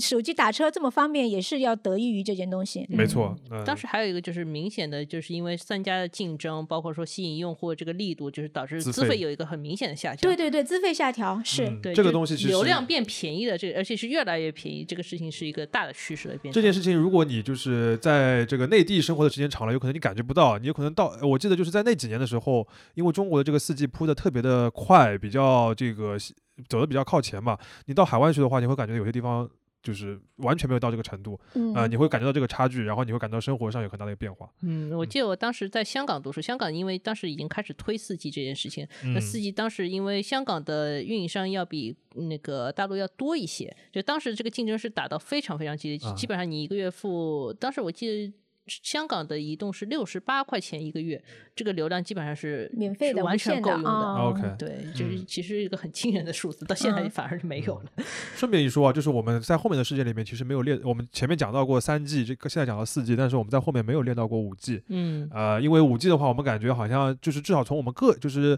普通人的角度来说，没有对自己的生活产生那么大的影响。对它就其没实那么提跨越。是是是，它它就是。它就就这个东西，我觉得怎么可以可以怎么理解？它应该属于边际效应，已经有点递减了，就是对对我们的普通人的用上。但是它它的更大的影响力应该在在计产算业那部方面，对产业嗯互联网上，对包括包括肖老师最熟的汽车领域，五 G 应该是还是革命性的，对吧？嗯但是跟普通人生活就稍微远了那么一是点点。有可能会再过几年的时候，你会发觉五 G 也是非常重要的。嗯，就是我们就是普通人日常上上网干各种在网络上的事情，四 G 已经是革命性的体验了。对，哪天这个 VR、AR 比较厉害的时候，有可能你五 G 就感觉到了。嗯嗯，嗯，好，这就是第七件事件，就是四 G 的上线。那我们进入第八个那个商业事件，它就是阿里巴巴的上市。嗯，阿里巴巴上市是我就是工作做的第一个最大的一个项目，那个项目这确实后来想想也是真的很大，因为当时阿里巴巴上市就是上市第一天收盘以后，它就变成了仅次于 Google 的全球第二大，第二贵的互联网公司。嗯然后后来嘛，因为它的那个业绩还不错，就是有一段时间股价是走到很高的，大概有两百美元了。就我我反正印象中是当时是这么高，呃，因为阿里就是上市这么成功，它当时两个很大的股东，一个是雅虎，一个是软银，其实从这个事情里面是赚了很多钱的。嗯就雅虎可能大家有印象，孙后来正有一义些就靠这一把，哎，就是基本上就靠这一把，后面才会有愿景基金。 对，当时还雅会有虎后来 WeWork 卖掉的时候，还把这个阿里巴巴这部分专门剥离出来做了一个公司，就是这个事情也是很很诡异的神。对，嗯就是什么样的公司能让一个别的公司撑这么久？嗯嗯，但是阿里巴巴上市之前，马云的这个对股权的一系列操作，这其实是很有个争议的。是这个嗯其实是非常大的商业事件。月对月姐可以跟我们跟我们读者再呃普及。其实跟我们当的时最听大的友那个事情就是在上市之前，他把支付宝的那个呃所有权资给产收收回去了。对，就是原来的话，它其实支付宝的话也是几家股东共有的，但是他后来就是想了一些办法吧，然后就把这个东西收归成那个马云控股的另一个中资企业它自有的一个产业了。对那当时的时候，主要是雅虎吧，雅虎对这个事情就觉得是呃很气愤，觉得你是那个缺乏诚信啊，有违商业道德，所以当时有一些口水战有一嘛。些争议，对，嗯然后当时我记得马云说的这个事情，他的操作方法是不完美，但是是必要的一个过程。嗯然啊后，这个因我们就为他不是评当论时了。 对当时他其实是说法是他要那个拿中支国付国牌内照嗯的支付牌照，但是当时他作为一个外资公司的话是拿不到，所以他想了个办法，就是为了保住支付牌照，然后走了这条路。但是没有想到，就是后来支付宝慢慢扩到蚂蚁以后，这个后面的事情我们后后面待面会儿再对说后面还会再嗯说。对，然后当时的话，大家讨论支付宝问题的时候，其实会提到一个概念，就是因为它做的是一个所谓的 VIE 架构，VIE 架构就是导致说外资和中资之间其实有一些隐秘的联系，你可以利用这些关系来做一些事情。嗯那其实 VIE 结构，大家如果这两年去讨论的话，其实，在二零二一年的话，中美其实围绕中概股 VIE 这个事情就是讨论的非常多，就是能不能审查中概股能不能在美国正常上市，这其实是后来影响中概股还蛮蛮大的一个事情。那其实后来还引发了所谓的在港交所的二次上市潮，嗯嗯。因为我们前面提到，就是阿里是一四年在那个美美国美国上市，其实在嗯一九年也是比较早一点，就是在在香港做了二二次上上市嗯对，嗯，我们把这件事情列出来呢，其实也很简单，就是因为阿里太重要了。嗯、这家公司对于呃这十来年我们这个日常的生活啊，或者是中国商业世界这个这个影响力，实在是就不用多说了。他做的事情其实我们也不用多讲了。二零一四年的话，其实它是一个就怎么说比较高峰，然后呃就是庞大的帝国已经就是建立起来的那种感觉啊。呃，在那个之后的话，有可能你会知道它有很多新的发展啊等等的，但是呃，我们觉得它就是一个标志性的一个节点吧，就是一个就是无所不包的一个庞大的全能的一个呃互联网公司，一个巨头的一个代表。然后他在对一四年的时候，而且它上市其实是有一个什么好处呢？就因为上市公司你要披露数据，那其实你就之前知道我了它到底是个什么样的公司。对对，而且你如果你把阿里看作是就是中国消费领域一个非常重要的公司的话，它其实有一些数据是有很多指导意义的。比如对说我们以前每年都会看阿里的营收，还有很重要像 GMV 之类的指标。对那还有就是所谓双十一，双十一以嗯前就是我们一跑个指标性的东西，跑电商的时候，这个是非常惨的一个工作，因为双十一，嗯，有段时间是要连着几天都像是打仗在一样，对，嗯在要他提们前好，有的做 TP 的公司，呃十月份就要住进去了，对就要住到客户公司里面去没。错对嗯对，这件是事比较情惨的，这件事情，双十一这件事情，我觉得至少在十年里面，这两年略微有一点下 flop 来扶啊老对板对啊对，对但至少在十年里面，我觉得是深刻的改变了中国的零售业。对，嗯，很多公彻司底的改变。很多彻底地公司基本上一年就一件事情做双十一，到后面也要再做一次六幺八，对嗯就是到到后面四五年六幺八有了声量之后再做一次六幺八，就干这两件事情。没错嗯，嗯，嗯，这反正就是在以前的传统的消费淡季，你怎么样去刺激消费，就是造节变成了一个主流的方式是，。现在电对电商上面基本上每月都有好几个节，嗯，对，那其实现在已经是所有的每个月都能安排一个节，或者说是不光是造节这种方式，是不是有别的方式？比如说超级品牌日，像超那个品日对像天猫小黑盒，像现在拼多多百亿补贴，反正都是一些常规的一些刺激消费的一些方式。而且这一系列吧，我觉得也影响了中国后来新消费的很多创业的逻辑没。就错他创业的时候就会去想，去它是想他长怎么来嗯在啊网购上的，是长在这个电商平台上，它要怎么适应这些电商的规则，它的选品、它的营销、它的供应链的建立，都以此为基础。没错，嗯，对。但所是以这件当事情时非其常实重要。我们就已经开始讨论一个问题，因为我去关心这个话题的时候，大概阿里双十一的那个 GMV 已经到了一个比较惊人的数字。我记得我嗯第一年讨论的时候，它还没有的，它可能是五六百亿的一个，还没上千亿的对，时候还没有上千亿。但是其实第二年就翻得很快嘛，嗯就它每年那个增长率还是一个很惊人的，就是我们嗯后来就直接只看增长率那个指标了。但是就是说，因为 GMV 这个数字过于恐怖，所以是当时是其实有很多争议的。比如说，你是不是在往里面增加了很多新的品类？因为我记得有一年我们去讨论的时候，它其实把海外市场的很多东西都 OK 放进来了嗯或者有飞猪的加入，有很多大的那种旅游的单子进来了。嗯然后 Lazada 进来，这也是一个，就是大家就觉得说这个 GMV 是不是注水比较厉害？还有就是因为 GMV 它本身是一个流水数据，它可能说不完全代表最后的一个销售结果，所以对说如果这个品类它有比较高的退货退货率，那这其实就是一个虚假繁荣嘛，就是大家嗯说到底是觉得说你。造节造到最后变成虚假繁荣，这个事情是不对的。嗯然后其实到那个二零二二年，就是阿里连双十一的这个 GMV 数据对，也到后面公要布整了顿平台经济的时候，GMV 反倒变成一个非常非常敏敏感感的。的，不不能愿意去讲提的事情。对就是这个数据到底嗯是一个你观察指标，还是一个就是最后可以拿捏你嗯的一个指标？这其实很就是简单来说的话，就是他早期的时候希望用 GMV 来 GMV 来体现出他对于中国消领导费力、和统治力，零售的嗯这样一个影响力，但是他到对后期的话，他不愿意去提，也就是其实他已经很有影响力了，但是他不愿意去提这件事情了。嗯，当然现在我们可能要希望它能把这个影影响力再提升起来啊。嗯，好，这就好是第八件事件，就是阿里巴巴的上市。对，好，那我们进入第九件事，就是宝万之争。嗯，宝万之争这个我也蛮有印象，因为它如果这样算起来的话，可能是 A 股市场上历史出现上最大的一场所谓的并购和反并购的攻防战。哇，A 股市场历史吗呃，A 股市场历史就是这种战役并不是很多？OK，嗯主要然后还是万因科为又是家非常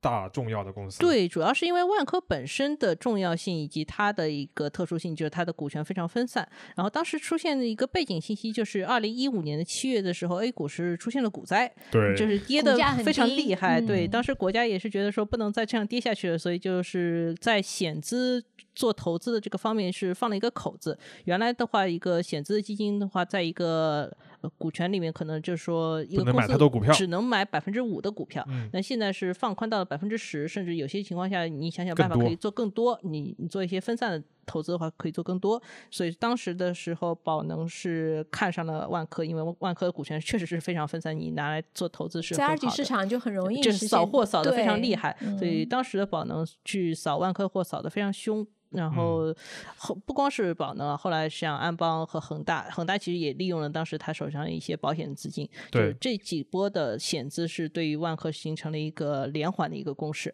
那嗯我觉得如果听过我们之前讲一些这个欧玉收购啊这些相关的，包括毒丸啊什么的，会对于这个股权结构这件事情就会有理解，就会知道万科为什么容易被攻击。对万科当时是一个非常先进的所谓的想想引当进代企业对，他是想做一个比较先进的分散的一个股权的架构，然后包括合伙人制度，其实在中国当时是非常领先的。但是在中国这个 A 股市场上呢，它又确实很容易被攻击。而没且它错价格那么低，万科公司又是一个很优质的资产，对，就其实它是被、嗯被低估的资产，所以当是时新险资是很正常。那宝能一度是变成了它的第一大股东，然后这个事情大家都觉得说，那万科是不是从此要变成一个险资的小弟？然后当时万科是想了很多办法嘛，一个是一直向它的当时的第一大股东就是华润去求助，呃，双方进行了很多沟通，但是华润呢，其实在这个事情上不是很有利，所以说到后来的话，它其实不是所谓的宝万之争，它其实变成后来变成了华万之争，就是对华润到底怎么处理万科这个事情。嗯就华润当时有很多想法，比如说他还是想把那个万科变成自己下面的一个公司，它变成一个国企体系下面的一个很好品的牌嗯优质的资产，甚至有一段时间前想过拿华润置地和万科做一个合并合并，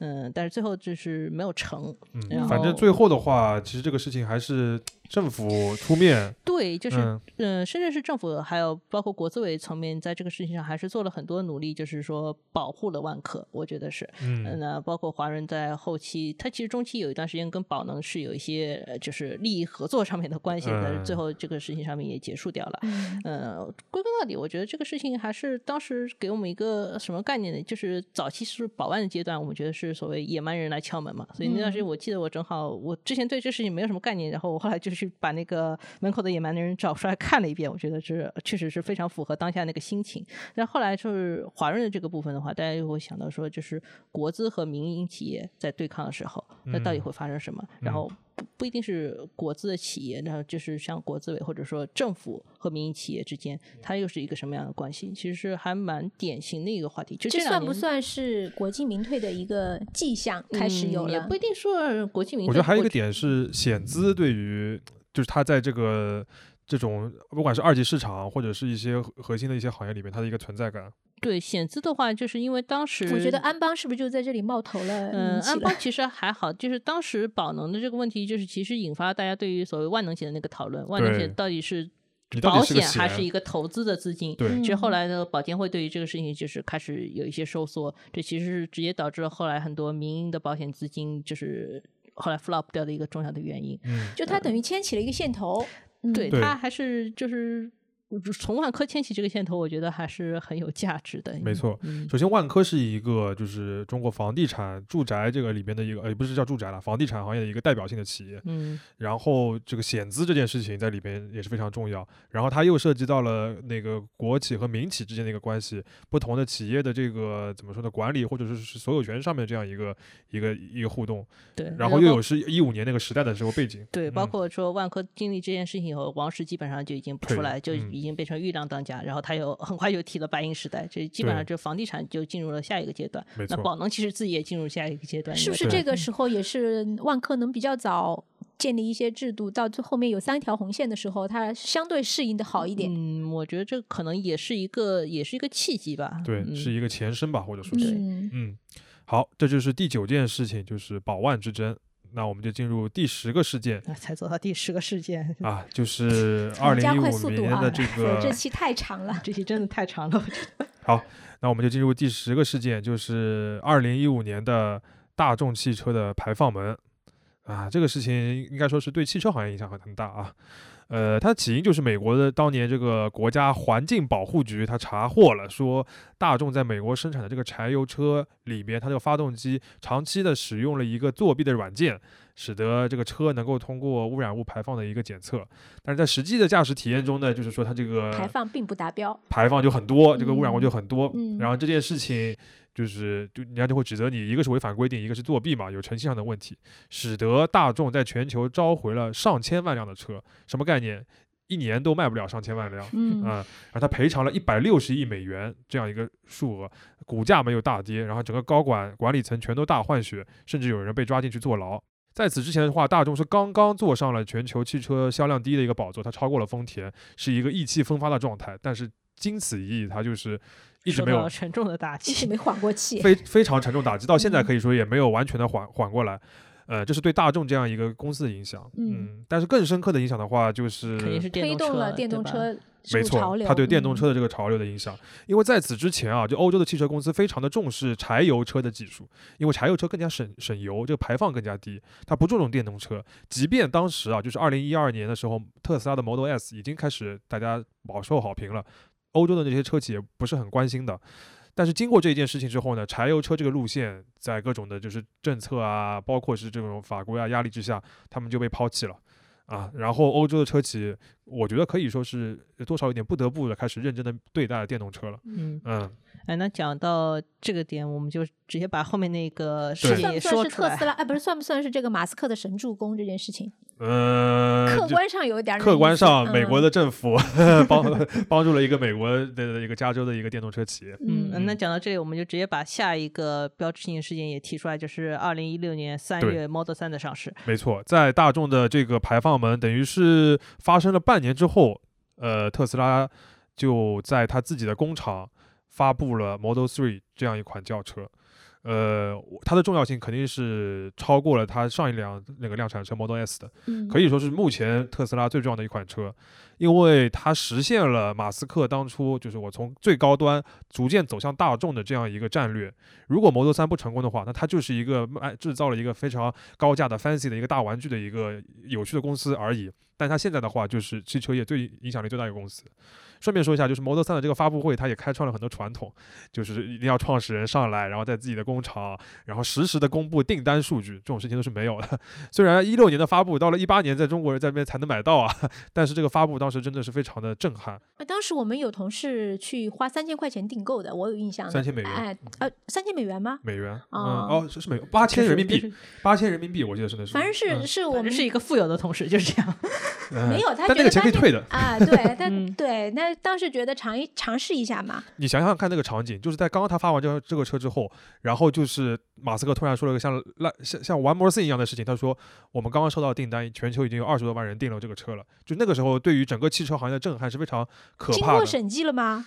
乔布斯， 我对恨，嗯，那这件事情就是怎么说呢？就是说，呃，它体现了就是新时代车企对于这个数字化的这个要求嘛，它展现了一个嗯新的一个风、一个一一个风范。然后，当然 Model 3这件事情为什么重要？就是它之后，呃，当然也经过了很长的这个所谓量产产的这产能个。爬坡的过程哈，产能爬坡的这个过程、嗯过了这一关，Model 3真的量产之后，特斯拉才实现了盈利，才实现了大规模的这个生产，实现了规模效应。呃，上那海工厂也很重要。对，然后之嗯后在上海工厂投产了 Model 3、Model Y 之后，特斯拉才能就是现在就是稳稳的站在这个全球这个市值最高的这个车企这个位置，然后是一个各个领导地位。就 Model 3是一切的基础，等于是供应需求，就是它进行了一个正向的循环。没错。嗯，所以其实是在全球任何一个品类，是不是还是要靠一个普惠的产品比较能够对，打一开个杀手市级场的一个产品。是嗯比亚迪加 油！好，那这就是第十一个事件，就是 Model 3的一个上市。嗯，嗯好，第十二个事件就是，其实跟我们现在关系也很紧密的，就是二零一16六年年九月份。一个非常重要的产品叫抖音，它上线了。哎，我印象当中这件事情，就是抖音其实上线是比较静悄悄的啊，它引起广泛的讨论，应该是二零一七年的春节之后，对，突然就在各个地方就开始所有人在是用所抖有人音。都在用抖音。然后它其实二零一七年那个节点，我不知道许冰清你还没有印象，那段时那段时间我们还在周刊做，然后我们频繁的讨论快手和拼多多。嗯嗯那快手呢，是因为有一个帖子嘛，什么对叫什么中中国农村的底层呃对之对类对的对啊，类似吧，通过这样一篇营销，就是快手突然站上了这个舆论的中心，然后拼多多呢也是在那个时环候，外啊之类的，我忘了呃砍一刀之类的吧，啊对对对砍一刀之类的，反正那段时间我们所有人都意识到。就是这一类的产品，这一个类的市场突然变成了一个主非流常对对，不是也不能叫主流，就突然变成了一个增长非常快的市场。嗯，嗯我觉得拼多多可以，就是先先暂且不论，我们还是可能讨论抖音或者快手为主，因为他们的逻辑还是比较相似的。是但抖音还是大家觉得更 fancy 一点，因为抖音它底子里面有当时那个自己算推法收推购的那荐哦个 Musically 嘛。 OK OK，对说这个 Music.ly，因为当时也是一个在海外市场反应非常好的产品，它其实是一个很有点洋气的东西。说是实话，抖就是音其实是是洋气和土气的对攻，当时是。抖音呢，它是二零一六年上线的时候，应其该实已说经有很是多短视频应用了。嗯像素级的模仿了嗯 Musical.ly，、对对，嗯，然后呢，就是有很多的某种程度上，我觉得有原原罪，然后他自己也也需要解决这个问题，所以二零一七年他把它收购了，对，对，收购了之后就就民 政就也收是了，反正之后就是一发而不可收，是。抖音就基本上成为就是所谓短视频行业的一个代名词。嗯，然后其实抖音呢，就是抖音上面短视频的这个推信息流和这个推荐算法，它是从字节跳动就开始延续下字节来。跳动是后面其实是从今日头从条今开啊始日从头今日条头条，对对今日，头因为条，我记得说当时错那了个封面报道是我去做的，当时还是今日头条为核心的一个嗯对想法，因为我们当时还比较了一些别的，就是还是做内容图文这种推送为主的，但是很嗯快其实这个市场就开始转向了像视频化这种转型反了。正从那个时候就开始，这个算法的推荐，什么滑啊滑啊滑啊，这个无限的这个这个内容的推送，就成为了就是怎么说新一代的这个主 app 流吧或者主流的这个应用。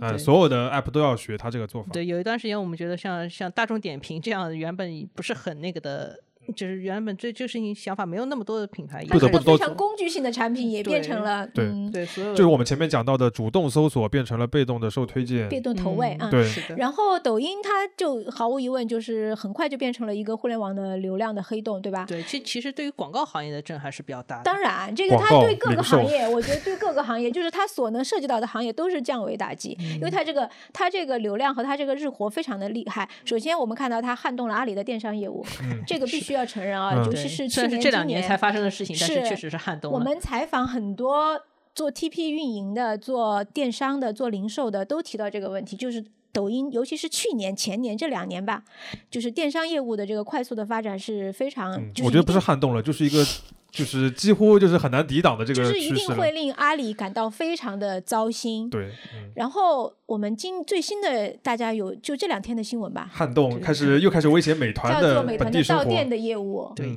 啊、这一块大家知道，就是你在抖音上刷一个视频，然后就说你去这个店吃东西，它可以给你一个优惠。对嗯嗯我其觉得实另一个很层多面行的业话都有了，对，啊，因为像之前有一段时间，我记得我们去做的时候，那个时候自己已经开始做二手车业务 了。啊，当时对于二手车业务，大家也就觉得说，哦，好嗯像是一个很大的一个它新就的是挑基于战。这个流量，它做什么都会对令，这个原流先量的的新核化的心一就个是东西所有的就是那那么那么多的人每天花会花那么那么多的时间在它这个上面。对，然后另一个层面就是它在全球，就是嗯 TikTok 这个东西，也是另一个层层层面的，就是对这个很多原来这个统治的这些 App 或者是应用的一个打击，而且主要都是巨头类的，你主要就是对 Facebook 对吧？对然后和 Google 旗下的各种平台吧，啊、都会都是一个巨大的打击。就是现在这个东西，就是对他们来说也是很恐惧的一个我事甚至情。发表一个暴论，就是原来西方世界可能还是有一段有一些人在 PC 时代的，在 TikTok 出现以后，这些人真的是加速进入到了移动互联网时对高代。高盛有一个最新的预测，就是到二零二五年。这个抖 TikTok 应该是啊，它的广告的费用，就它的份额要超过 Meta 和 Alphabet，就是加那在个一起 Google 和 Facebook 和两 Google 两家母公司之和，嗯这是一个多么惊人！当然，我觉得高盛也许会有一点儿激进啊，对，但嗯是可以想见，就是这两年这个 TikTok 在欧美市场上这个非常的风云席卷的这种感觉对很嗯厉害。就是嗯你要说真的有一家中国的这个就是成立的公司，所谓的全球化。呃，我觉得只有他是最最担得起的。但是呢，你说他做的这个事情，让你真的觉得这个这个全球化很令人欣喜吗？我自己个人保保留态度。好今吗天还有欧盟有一个最新的，就是欧盟禁止所有的，嗯、叫叫叫什么叫他们植物用的嗯平板终端，啊，嗯植物用的终端。哎，不是装 app 就是就是他们这个工作上面用的一些那个对智能终端私，人他现在管不着，就嗯是和有所有和业务相关的不允许，就是装装这个 TikTok TikTok，就是中嗯工作期间千万不能摸鱼。嗯，啊，然后这家公司到现在没也有有上上市，也是一个最呃全大的未上市公司。是嗯，也是也是这两年有很多资本上的操作，包括包总括部说到底有没有转到新加坡？ 对，反还正是它还双是总有很部多很多的变化，就是我觉得这个事是情这其远没实到是定全论的球时候化。的一个结果嘛，就是对你确实要面临全球这两年的一些新的平一台些整议顿之题后，张一鸣其实从从场面上他也已经退位了，对吧？啊、对，嗯嗯。接下来，它如果全球如何全球化，面对各个怎么说这个各个嗯地方各监个市管场的的，监管对是，嗯嗯，这家公司好像也已经从字节跳动直接改名叫抖音集团了，对，对这是反正的是一个嗯，反正有可能是最近几年最重要的一个产品嘛。是，嗯，嗯，最值得最值得关注的一家公司，嗯，好，那就是第十二个事件，就是抖音上线。那我们进入第十三个事件，华为断供。呃，华为断供的话，如果再早一点来提的话，其实我们可以从孟晚舟事件提起，因为它要早于这个华为的就是整体断供这件事情嘛。呃，孟晚舟是二零一八年十二月一日，就是他当时是逮捕吧，在嗯加拿对大那被个逮捕的，对然后是后来就是有一些开庭啊，然后包括说后来是判他要在家里面有一个对，这个我们类就似不具经体展开了。对，我对们就不具体展开。嗯但其实它是一个比较明显的一个先导性事件嘛。然后其实是到华影响到华为自己的话，是要到二零一九年五月份，反正是在那个两年时间里面，华为的半导体业务经历了美国四次制裁，对基本上就是。到一个无无心心可可用嗯对，因为当时华为的话已经开始在做那个消费者业务，这方面对嗯做的不错，尤其是手机。手机的话，它当时其实主打的跟其他品牌拉开明显差距，就是它用最高端的芯片，对它把这个算力啊，就是整个提处理上能去力提的很好。那它在处理能力基础上，我再去搭其他的那个硬件，比如说我们开讲始的威胁苹屏啊果了。嗯在屏国啊内摄市像场已头啊经有之类威的胁苹果了，对，嗯而且是华为的话，大家还是觉得说它是一个国产品牌。当时已经有一些所谓国产品牌和那个全球品牌一些讨论嗯的，所以说华为还是能从里面吃到一些就所谓份额的红利。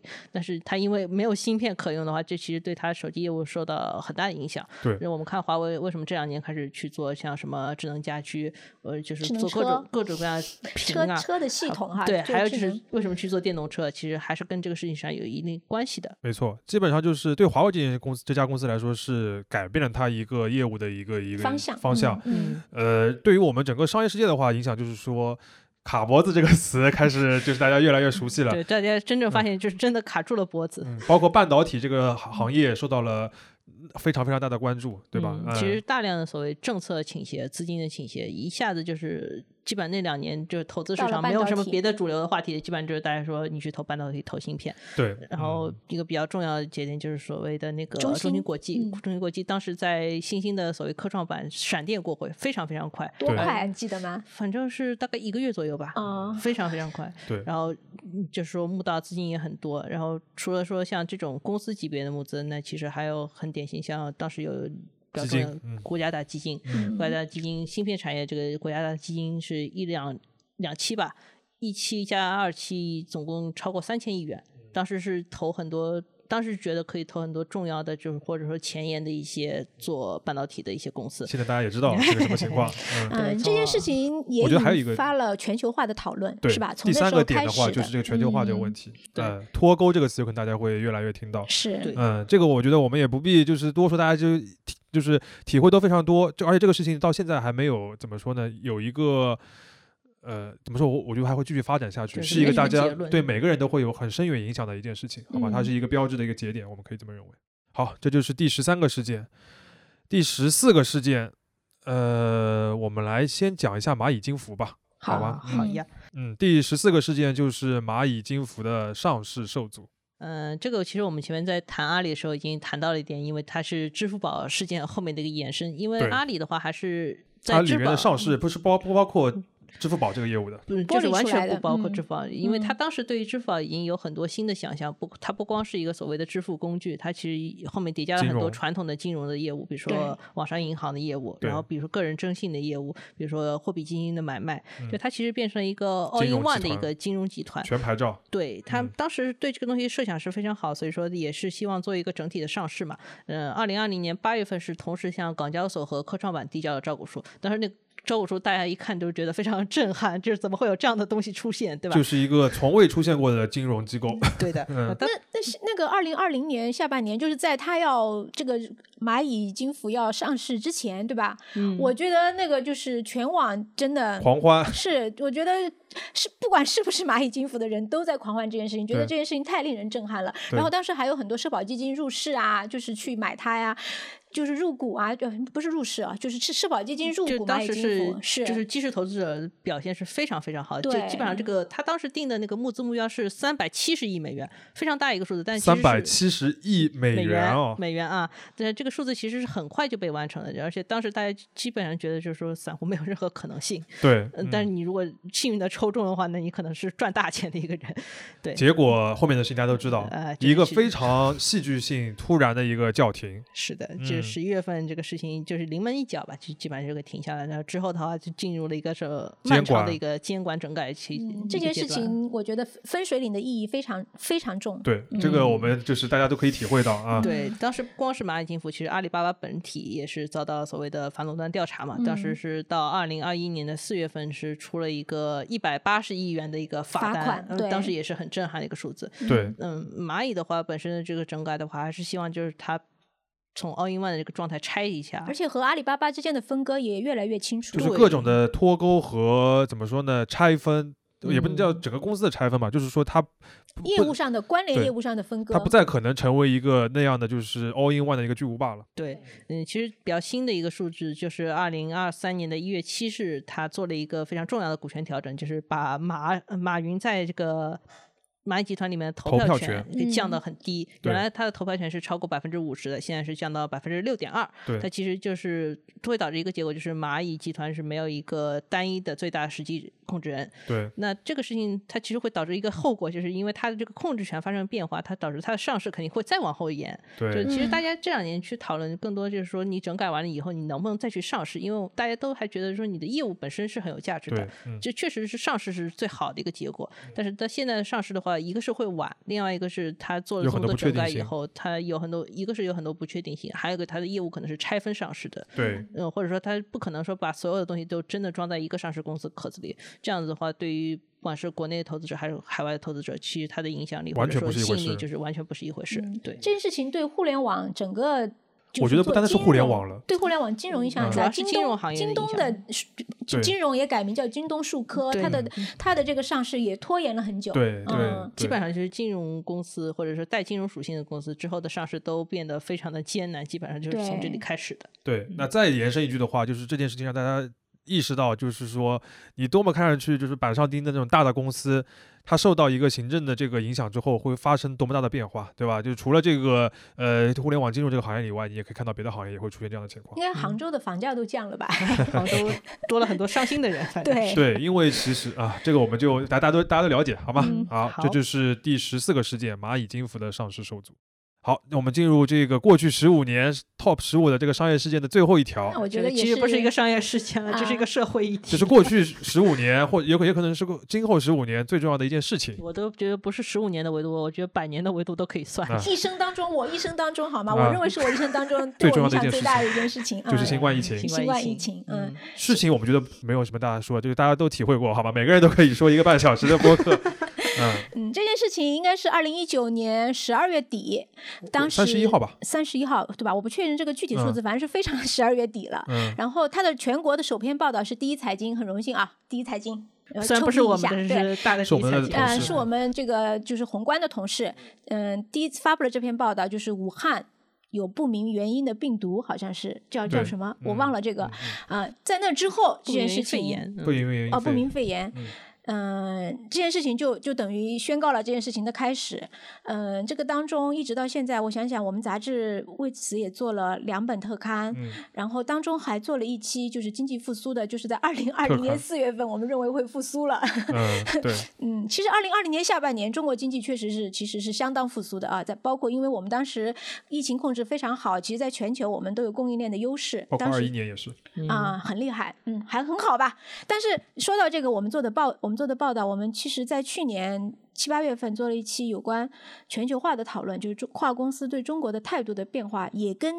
疫情直接相关。对嗯，我嗯认为啊、我基本上觉得的话，就是一个是零八年的次那个金融危机，一个是新冠这件事情，就是基本上是影响了一切，嗯，一就是一切的底色，嗯，嗯这件事情如果从商业上来看，大家可能就首先意识到产业链有多么脆弱，嗯对吧？？对，嗯，然后有很多关于供应链转移的讨论，因为全球中化的国讨在论过去十年、二十年里面是全球最大的供应链基地嗯，China Plus One 开始是了，嗯，现在开变成始变成越南和印度主导大家哎，的越产南、业印了度，就整个东南亚对中国的这个供应链的这优势形成了一些挑战嗯。包括说美国可能要再做回一些本国生产，这个已对经是一百年前大家特斯都不拉会不是想又的事在情了。又又又承诺要在那里建厂，然后所有美都要在那边建厂，哎嗯好像又要对不是美国生产的东西有一些加税什么的，反正拜对登政府吧。就我感觉这个东西嗯是一个很共振的事情，对就是呃，新冠这个全球的疫情是一个疫情，然后之前我们讲到的一些全球化本身受到的一些很大的波动，两个东西共振在一起了，然后你会发现对这个我们方方面面的生活就会有很大的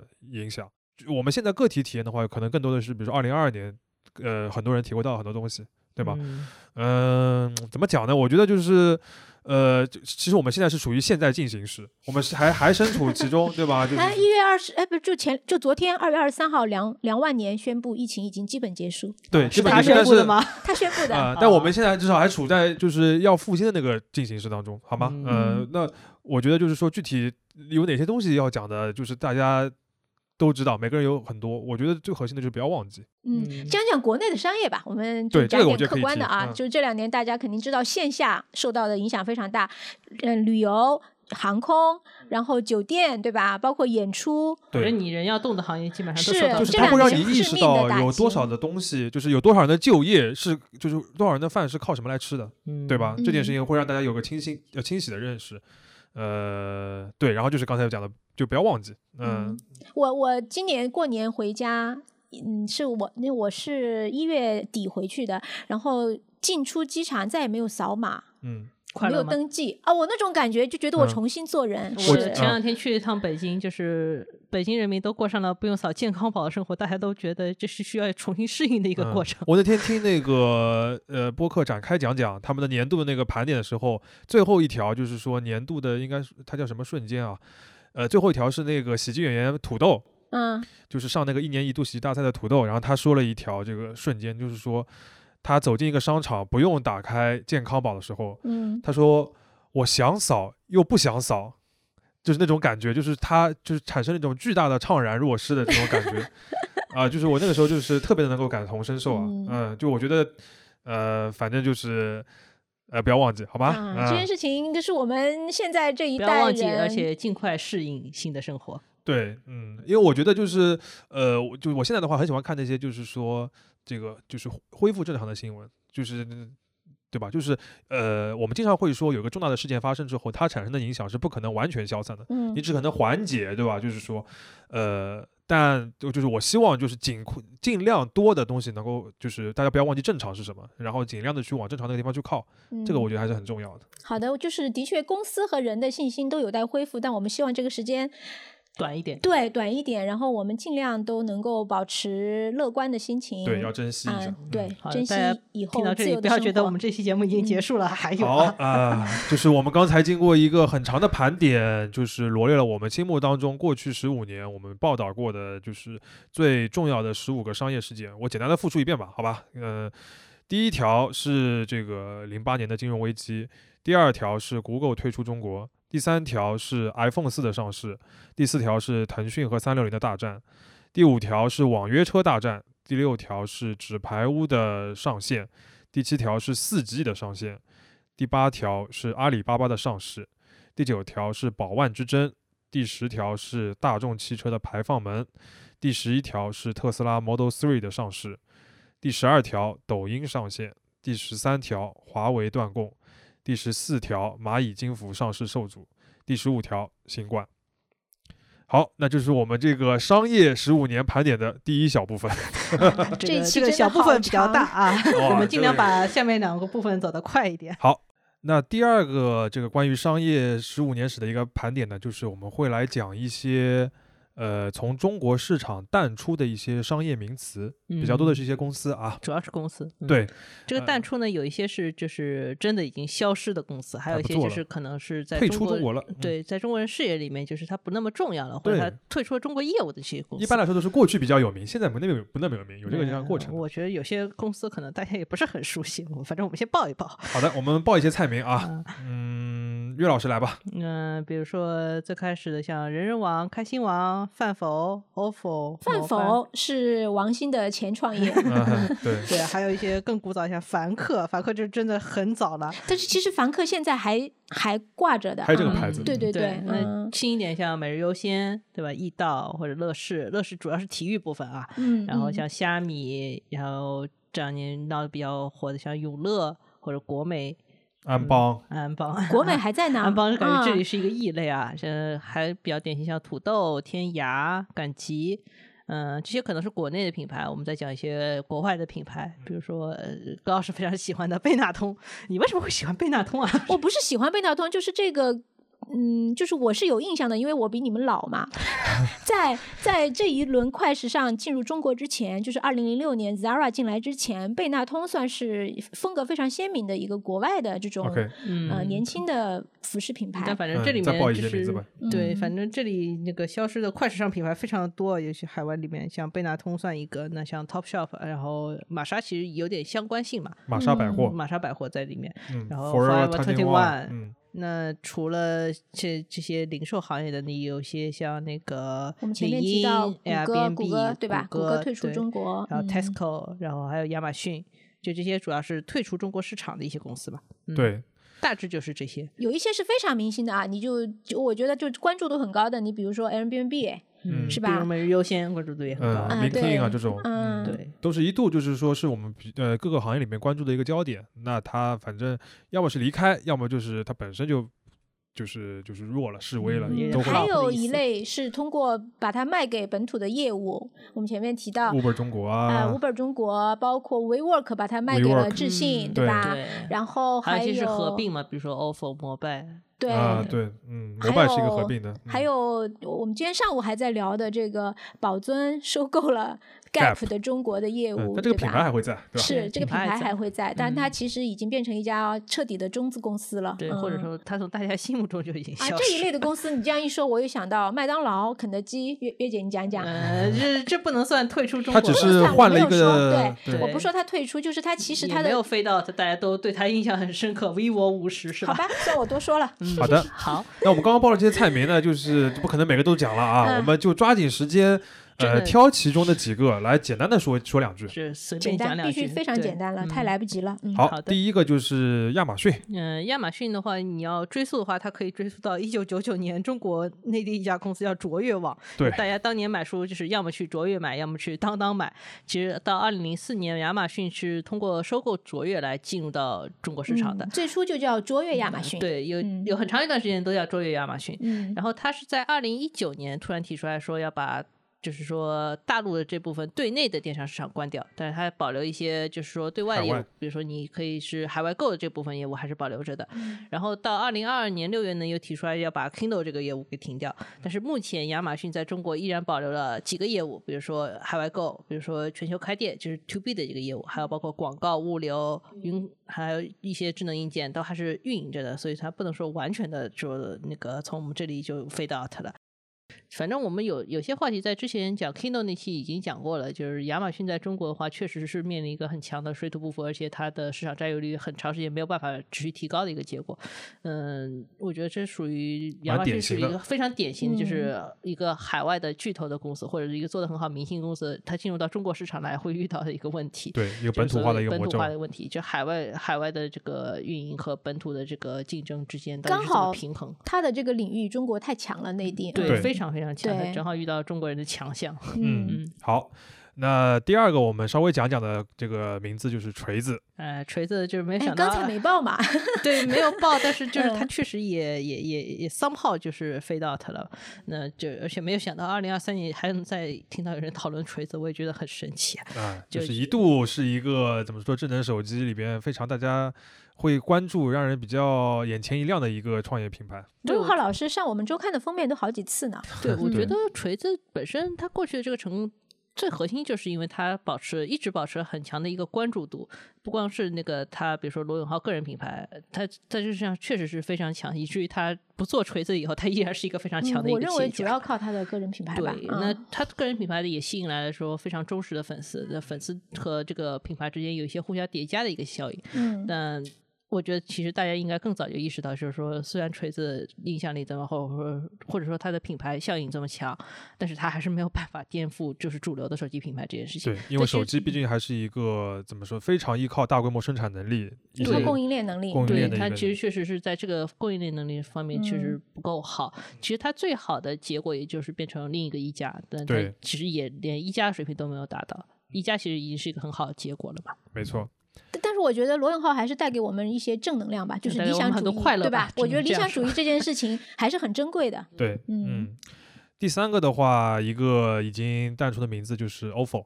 嗯，包括前两天还被人提到呢。 呃，就是前他两天好刚像刚新闻就是说，它的这个短信验证托管到期了，也就是说你无法通过手机验证码的方式登录到这个 app 了。彻底停摆呗。也就是说，这个 app 可以说它彻底的死了。嗯也就是说，大家就被他欠的那些押金是再也不可能收回来了。当然，我觉得可能没有人会有抱这个希望了啊。我觉得他最典型的话就是一个当代商业的泡泡，那、就是我们前面讲到的那种靠这个那个一级市场大规模的投资去快速的占领某一个新的这个这个这个市场的。这样一种方式，然后用倾销的方式占用公共资源。对，占用了公共资源，然后你能够就是占据一个很大的市场份额之后，然后你再开始慢慢的赚钱的这样的方式，或者是他不存想在办了法去被一个公司收购，结果并没有公司想要他。对，就是这条路，它是一个就是标志这条路走不通的一个一个公司吧。嗯你像它的对家这个摩拜，当时就是其实也是一样的，就是大家都在拼命的烧，就是跟滴滴 Uber 是一样的情况，但它最后是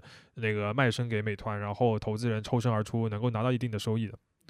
呃，我觉得就是呃另外的话也，它也体现出一个就是那个就是就是所谓的这个这个 VC 啊，风险投资这些资本来吹泡泡的这个这个叙事啊，也就嗯基是本这上个大我家也就觉是得从想那里说开始比较警惕。它说嗯比危较机大介的入一呃个价值是对整个创业领域和中国商业还是有一个，我觉得有一个上一课的这个吧。对，就就所谓的什么颠覆式创新，是嗯所你到底是什么意思？生会主席也不过如此。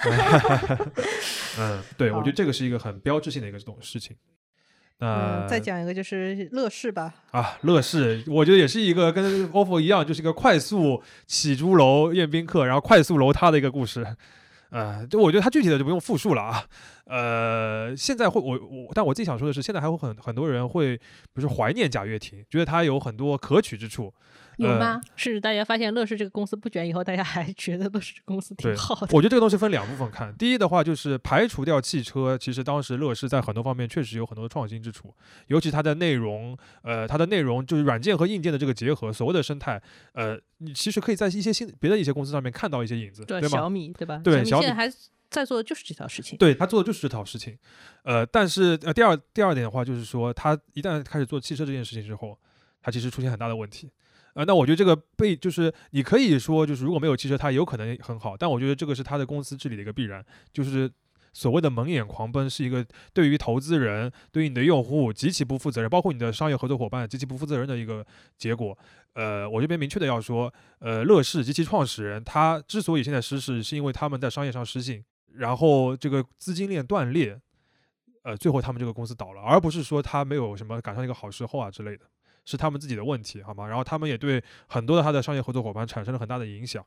呃，我觉得这个是必须要大家要明确的。包括我个人会觉得，现在没有任何必要去关注他那个 FF 那个公司了，啊，这个其实是一个我觉得是一个呃非常值得去吸取经验教训的这样一个名词吧。嗯，最后再讲一个，就是我觉得现在很多人都已经不知道的公司叫盛 大，啊盛大，盛大其实我觉得也有可能很多现在的朋友都不太了解了啊就啊毕因竟为它现在这个游戏也不是主流了，它现在好像是一个脑科学公司。啊，对，它其实一度就是在二十一世纪头五六年我读大学吧，啊，两千年前， OK 它就这是已传经奇，超出了我们那个十五年的那个范畴的 一个对公司。就是啊说它的鼎盛就是从有了传最奇有代盛名理的一个传公奇司这个游戏开始是，嗯，陈天桥应该个个人本人有一种，如果用流行的话讲，他应该还是可能有一点情怀，就从他后面干的事情啊，对，嗯。他后其实是面个很有意思的企业家，这样算说嗯是对，对，我觉得这个飞那个飞 out 比较有意思的点就是说，盛大这间公司它呃，因为有这个，就是因为有这个游戏这个东西，它一下子挣了很多钱风，风头很盛，包括后面的这个网络文学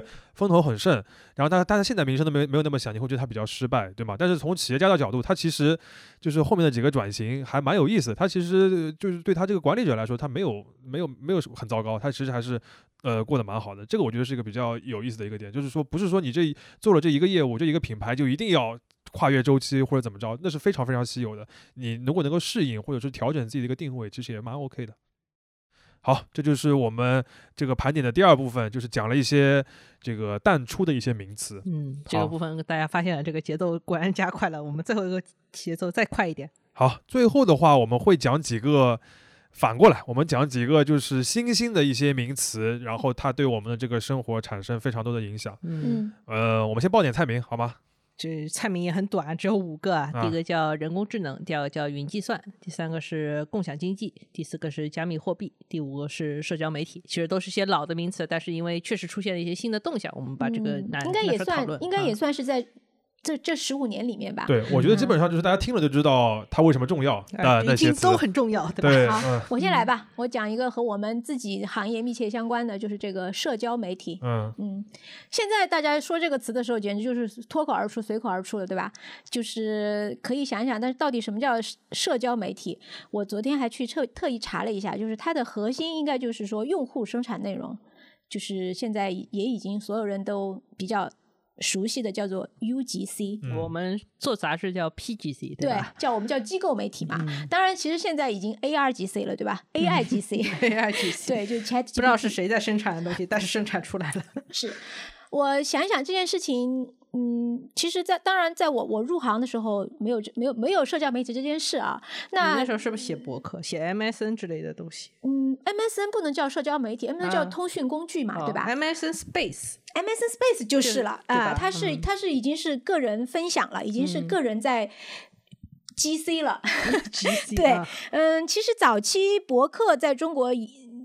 就是当时有网络话语权的那帮人里面是相当流行的，包括罗永浩，其实他的这个牛博网也是为他积累了一大批这个网络资源的。嗯嗯，我们当年都是写博客的人，就是有一个博客大巴、博客中国，啊，嗯不提了对不提了， 好吧？不提这了，不提啊太老 了，这对不在十五年范畴里。那个时候没有人把他们叫做社交媒体，只能嗯叫做一个、一个就叫网络博客。但是二零零七年算是一个节点，因为二零零六年就一年之前，Twitter 成立了。对，嗯、我记得我是二零零七年的某个时候，很偶然的在这个《三联生活周刊》的一篇编读往来里面，一个读者，因为《三联生活周刊》一直有一个栏目是读者来信之类嗯的吧，反正写一个小东西，里面提到了 Twitter 这个东西，我马上就注册了。嗯、我就我就去注册了一所以下，它我就是一个节点，是因为当年你注不册是了不吗？是这个节点，就是说我后还会讲的，因为二零零七年也是 Facebook 爆发的一年，就是它嗯从一个校园网络突然变成一个用户全民的急速增长，对，然后后来就是微博了嘛？对，是我微们二博零其零实九是个中年国微博 Twitter 上嘛线了。嗯嗯、其实饭否和人人网、人人网开心网的时间差不多，都是在二零一零年前嗯后吧。前后吧，那嗯个是一个 Facebook 就是引领的那个，对对对对嗯就基本上要么是走 Facebook 那条路，就是人人网、开心网那条路，要么就是走 Twitter 那条路，就是微饭博嗯否和微博。本是当年微博是有很多微博 的啊，新浪微博是微博中的一个，哎呦，我知道知道，什么网易微博、搜狐微博、对， 啊，还腾讯微博，腾讯对吧微博，对，嗯后面就直接只只有只有新浪微博活下来了。嗯嗯，然后二零一一年微信上线。嗯，微信的主要功能是即时通讯，即时通讯，但是朋友圈就是也基本上是一部就是改变了一些嗯、呃原有的社交媒体的生态。它虽虽然说是相对微博，它是比较封闭的，但是它这个巨大的这个日活和装机量还是就改变是很大，对对对。好，然后这件事情我觉得另外最大的啊，就是我们。就是剥离开任何单独的一个产品来讲一下社交媒体，它从根本上，我觉得改变最大的就是我们所处的这个内容行业，改变的是我们的媒体。改变了人们获取信息信的息方的式。嗯方式和信息传达交互的方式。嗯嗯，我们我前面讲机构媒体，它其实是相对于自媒体来讲的啊。所谓自媒体，就是任何一个人都可以当做一个信息的发布者和生产者。嗯、这件事情我觉得对他的这个研究其实很多了，啊，就是对我呃们、对我们我们自己对他的感受是非常非常深刻的。嗯、另外呢，它就是也改变了营销行业吧，嗯，嗯、改变了零售业。我们前面讲，嗯、直播嘛，嗯，直播算是最表象的了。我嗯觉得改变了零售业，因为零售业现在就是因为以前零售业它其实是离消费者比较远，离、嗯离它的用户比较远的。嗯现在它基本上是可以非常近身的过跟去它是的单向的，现在是交互的，对，跟它嗯的消费者直接交流。好，还有一个最最我觉得影值响得很大的一说事情的是，改变了政治。嗯啊，我们知道在美国特朗普大选的时候，嗯，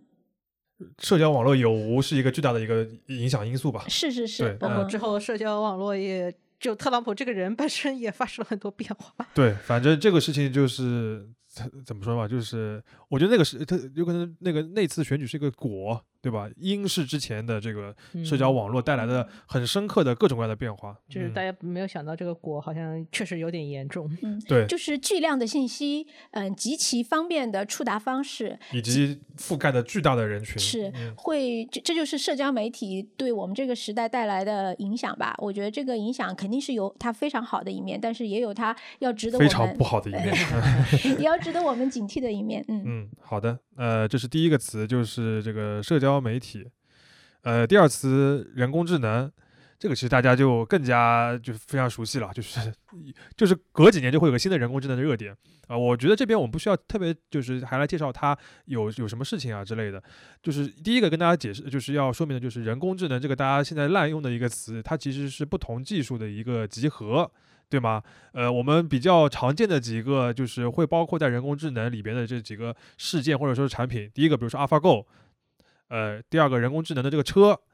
对吗？就就或者说无人驾驶这个车，还有现在大家比较流行的像这种 Chat GPT 啊，或者是 AI GC 啊这些东西，他们都是不同的这个所谓的人工智能的这些技术，就是有可能他们各自研究者对于就是稍微隔开一点的这个领域就完全不了解，但他们背后有比较统一的一个概念、理念，或者说是一些基本的技术的一个框架，这个大家是呃可以理解的。然后至于它会对我们的这个社会产生什么样的影响，我觉得我现在总结不了。我要们不大然等等 GPT 四再说。 对对，等等 GPT 四再说。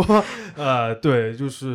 呃，反正最近大家可以去看很多的那个内容生产吧。就是呃，我觉得核心的一点就是说，这个东西只你只有接受和适应。就对于我们身处这个时代的人来说，就它已经是滚滚大潮，对，呃，就是就是跟社交媒体一样的，就是你可以说不喜欢，或者是说那个就是反对它当中的一些产生的影响，但是你只有去接受适应这个东西它，它没办法以个体的一个意志来转移了。好，我讲第三个就是云计算。云计算可能跟我们的就是人的关系稍微弱一点，它对公司影响可能会更大一点。对，因为现在的话，你如果是看几个比较重要的公司，Google、亚马逊、微软微软，其实都是已经是其靠云其赚 钱的。对，完全是靠云赚钱，尤其是微软啊，其实是很成功的。原来它是一个做软软件件或的者那个操作系统的公司，它现在也是一个很好的一个云计算的公司了。这其实是很重要的。那国内也有同样的问题，就是阿里巴巴其实在二零零八年嗯，之前，它其实就已经开始讨论说能不能用云计算来解决它当时业务上的一些问题，主要就是双十一这个弹性的计算量太这个大了峰一个值问题啊，对一，下子涌进来了。嗯对，然后其实，在二零一零年，我记得我那时候已还在读书，那时候已经开始提所谓的去 IOE，就是当对时也有一些嗯所谓的国产地带的概念，但是嗯主要还是想把这个东西嗯，变得去更台 L E 这湾件事情啊、呃其实因为是属于离读者特别远，它其实是也是过去，我觉得是这代过表去性十的五年有里点面代表性的一个非事常情重要的一件它的事情。产值会非常 大。对嗯，那反正是不光是当时去 L E 的话，其实是一个比较先锋的事情，但是这两年因为疫情的原因，就是大家确实意识到说有很多远程的这种需求，或者说有这个数字化改革的一些明确的动力，就是我确实一定要做这个事情了。反正我觉得，就是说，如果说疫情这个没有这么快结束的话，这个事情可能大家对于云计算的这个想法会更多一点。反正在线这件事情其实是和云是紧紧相关的，对，或者说你长期来说，就你前面提到的人工智能，它其实算力的部分很多，就还是是跟要跟云计算做很多结合的。对，就是它是一个呃最重要的基础设施吧，可以说嗯是那个过去十几年对商业和科技的一个基础设施。那第再四个词，第四个词再讲一下前面讲到共享经济，共享经济，因为我们讲到那个像 Uber 之类的时候已经提的蛮多了，我们这就反正简单讲一下，它其实它的核心还是有一个创新在里面的，就是它把传统意义上那个所有权。做了一个重新的拆分，就变成了支配权和使用权的再错再再分开来。就是比如说，你一个人他可能对于这个房子或者车，他有可能只有使用权，他可能只是一个租的房子，但他可以把这个租的这个权利再拆出来，对，你你如果是个外来人，你可以在短期拥有一个短暂的使用权。这个其实是对于一个所有权概念的一个重新定义。这其实对于在经济学上面是一个创新吧。所以说，基于这个创新的思路的话，有很多那个新的一些商业模式出来，嗯就是还是。都围绕着所谓的共享经济这个概念，当然这个概念会带来一个问题，就是因为它是一个全新的概念，或者说它是对原有的一个思路的一个破坏，所以它会导致在那个法律层面，就或者监管层面，它很难去重新定义这个新的产品是否是合法的。所以说，当时 Uber 和 Airbnb 早期推广的时候是出过很多问题，就是在每个城市它都要跟监管大战对一场，嗯，两败俱伤的，或者说那它那因 WeWork 这种跟他们是有区别的吗？你觉 WeWork 得？就是稍微好一点，就稍微是好一它点它的那个方法，我们当时不是看 WeWork 的招股书，发现它就是一个传统的二房东生意，对，就它这个事情上就好好做很多。但是 Uber 和 Airbnb 它的问题就很起很复杂，对。所以就后来跟监管其实有长期的沟通，就到底是怎么处理这些问题。好，那我们讲完了第四个这个很重要的新名词“共享”之后，我们讲最后一个就是加密货币。，嗯，加密货币，我刚刚查了一个数字啊，就是现在比特币的所有的市值加在一起有多少？是四千六百多亿美元。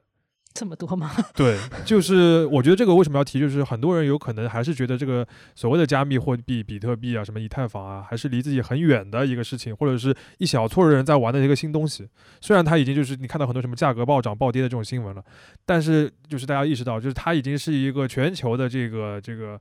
很多很多很多的钱在参与的一个事情了。这只是比特币一个啊，还没有算别的那些加密加密货币呢。就是它真的已经是就是不可忽视的一个就是就是对资金啊，或者是对这个整个金融市场的一个影响了。就你凡是你知道的一些主流的一些那个呃金融机构，它全都是非常深度的参与到这件事情里面嗯来。包括 Facebook 有一段时间就是在这事情上花了很多的精力，然后最后给放弃掉了，我觉得有点可惜吧。啊，对，呃，这是一个，就是它就是因为它的一些特性，就包括它的这个。就是所谓的这个不可更改啊、不可篡改啊，包括所谓的那个去中心化等等的，就会使得使得，呃，大家对于未来的金融啊，包括是一些各各种各样的方面吧，就是它就你会觉得它会重新的塑造互联网，所以会有 Web 四 Web 三这样一个概念。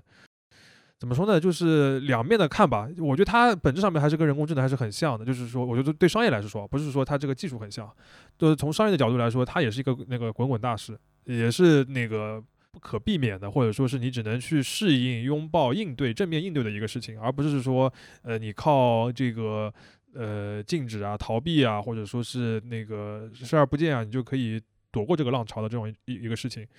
嗯，另外的话就是说，它产生的影响还就是远未就是到它实际上能够产生的影响，但是它现在有可能，那、我们会看到就是它呃，就是普通人好像生活当中还没有怎么经历过，对吧？不像 AI 啊那种它东西，变成一种投资产为主的一个形态。对，但它其实就是单说区块链这个技术，对吧？或者嗯是区区块链这个技术跟加密货币是不是嗯其实有应该关是系，嗯有关系？对但它应该是分开的东西，是吧？对，就其实我们这讲加密货币，是因为大家对比特币比较熟啊，但它它的嗯基础核心还是那个区块链这个技术，是那篇就是中本聪那篇论文开始的这些东西。嗯呃，大家会意识到一个所谓的去中心化，或者说是一个不不可篡改的这样一个一个一个一个一些这些特质能够产生多大的影响。就是我看到过，就是那个有一个呃说法，就是说把它和呃 Web Web Two 的时候，就是你说所谓的就是信息可以就是快速的传播啊，就是社交媒体啊等等这些东西，它会同等看来，就是你看到是这个技术。你没有办法一下子说出出来，说出来它能有什么样的变化，但它其实会有一个巨大的改变。嗯，我觉得就是脱缰的野马，它会有很多的变化，你不现在不知道，好吗？嗯，所以我们会把它这边列出来。好，我们把这五个新的概念就都讲了一下，再简单回顾一下。第一个是社交媒体，第二个是人工智能，第三个是云计算，第四个是共享经济，最后一个是加密货币。好，这个漫长的盘点就这样结束了。虽然我们是一个十五年商业的极简史，但是但是超长，超长的节目，OK，而且前面我们还谈了自己的这个播客和自己的这个杂志，呃，我不知道大家听下来感觉怎么样啊？就是，呃，我觉得自己呃就是我们聊聊完这一遍，都会感觉到过去十五年真的是非常的那个跌宕起伏、波澜壮阔，然后充满了戏剧性，大江大河，真的是这种感觉。嗯，那最后的最后呢，就是我们想分享一句话，它是我们这个第一财经杂志的一句 slogan。嗯，从创刊就开始就定立了。对，嗯然后说实话，我这个加入包括这在这边工作的话，我也一直非常喜欢这句话。这个 slogan 我也非常喜欢啊，叫“探索明亮的商业世界”。呃，我觉得明亮这个特质在当下这个时间节点看起来是尤其重要的。没错，我们现在真的是非常衷心的期待商商业业就就是是这这样样。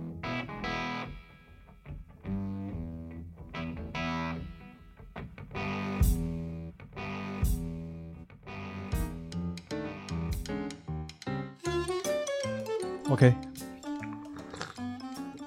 那开始了啊！好，指令一下啊。我、哦靠，今天好困。那你要不要喝一口晚上没有睡好。平价特制冰柠液？不要，这个就够了。今天我们录《商业就是这样》那个琳娜贝尔的话题嗯，这期标题蛮好，就直接用这个吧，啊。好的，不用再想。嗯，好，哎，指令一下啊。嗯，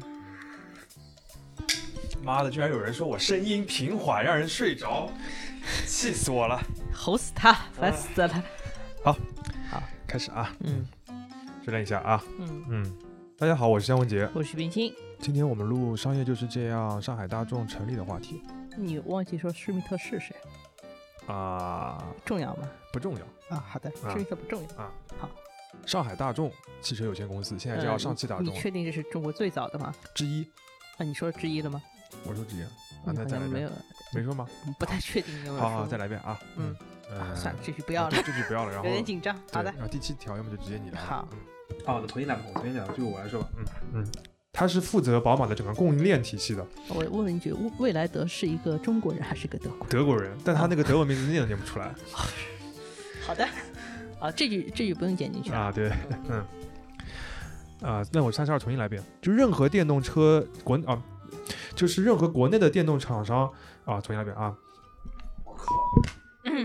等他过去。呃，那个洒水车的声音啊，我们稍微等一下。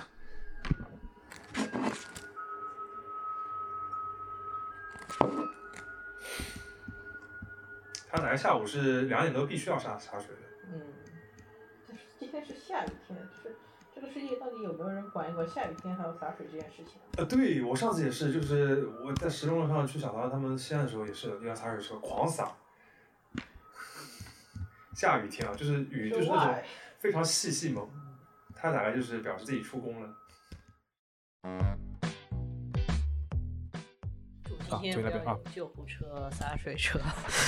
没和阿姨。 传记的作者安东尼奥他就形容说，利顿是那个年代的 Richard Branson，就是那个维珍银行的啊，不是，要死维珍银行成。我这银行是什么？对了嘛，呃，那个叫什么？应该叫维珍集团是吧？嗯，呃，所以利顿就成立了自己的一个茶叶生意，他打的就是消费者这几个痛点。他首先呢，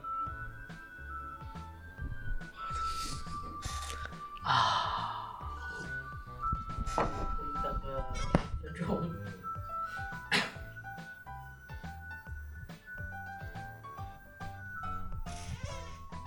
哎，你说这个洒水车为什么要放音乐？ 这个问题问得很好啊，就是其实还是一个技术上的问题啊。让我看看菊花怎么说简洁点。嗯，这个是个好问题啊。虽然技术和技术之间确实是有非常强的相关性，但是轻易的移植也必是没啊。嗯，五十八，我重新来啊。嗯，好问题，呃，哎有点有点啰嗦。这有点这个怪应该换一段，这个这个其实是另外的事对情，对对对，对，吧？嗯嗯，这些的啊、这些技术的大啊，重新来一遍啊。比如说语音交互、视觉识别这些，我们都已经很熟悉了。那这些技术的大部分，呃，那这些技术的大部分，啊、靠，停停停停停，垃圾，垃圾。来话筒交给你。而在日本超市阿皮塔也有一种蛋是叫绿，我操，这个这个名字真的很。野球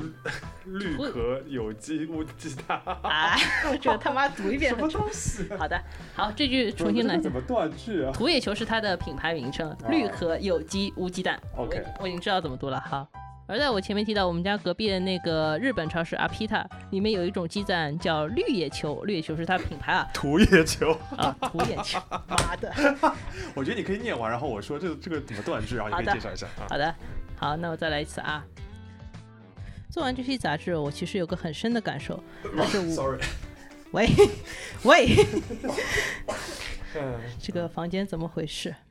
啊，OK，继续啊，三、二、一。大家好，我是肖文杰。我是许冰清。这期呢？这期哎人啊操，啊，sorry，嗯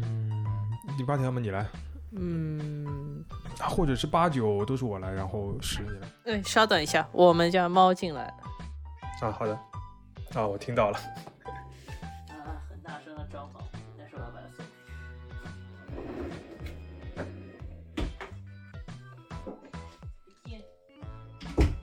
很多报道呢都说他当时是一名牙销推销员。我靠，牙销推销员，呀，天哪消退消远， 记得把这条剪到 年底的彩蛋里。好，这句话全部重新来过，小董。美国的两大交易所就是美交所和纽交所。哎， 美交所和纽交所，重新来 过，应该是纽交所和纳斯达克，对吧？我早知道了，早知道我自己就带个话筒过来了。啊电啊，动话筒就是这个，电电源话筒，哎啊，也是有钱难买早知道。自备话筒，自备话头， 对，真就是真自正哦嘉真宾正自带，我真正专业的嘉宾自带自带话筒，协同入组。这协同如此。你有想好三月份开始录什么吗？呃，你们有什么想说的吗？我觉得我们已经耗尽了。我们真的已经，嗯但我觉得我我们没有最录过后这么长的节目，好吗？嗯后还是应该要来两句上个价值什么什么就是这样呀，啊，是吧？没错，我们是真的非常衷心的期待，商业就是这样。商业就是这样。你一起说的呀。三个人一起说哦， 啊，盖到盖到我意思嗯嗯嗯啊。好的好，重新来一遍啊。好的这个这个这个后面不要说了，就没关弄到弄到它好了。啊嗯啊好，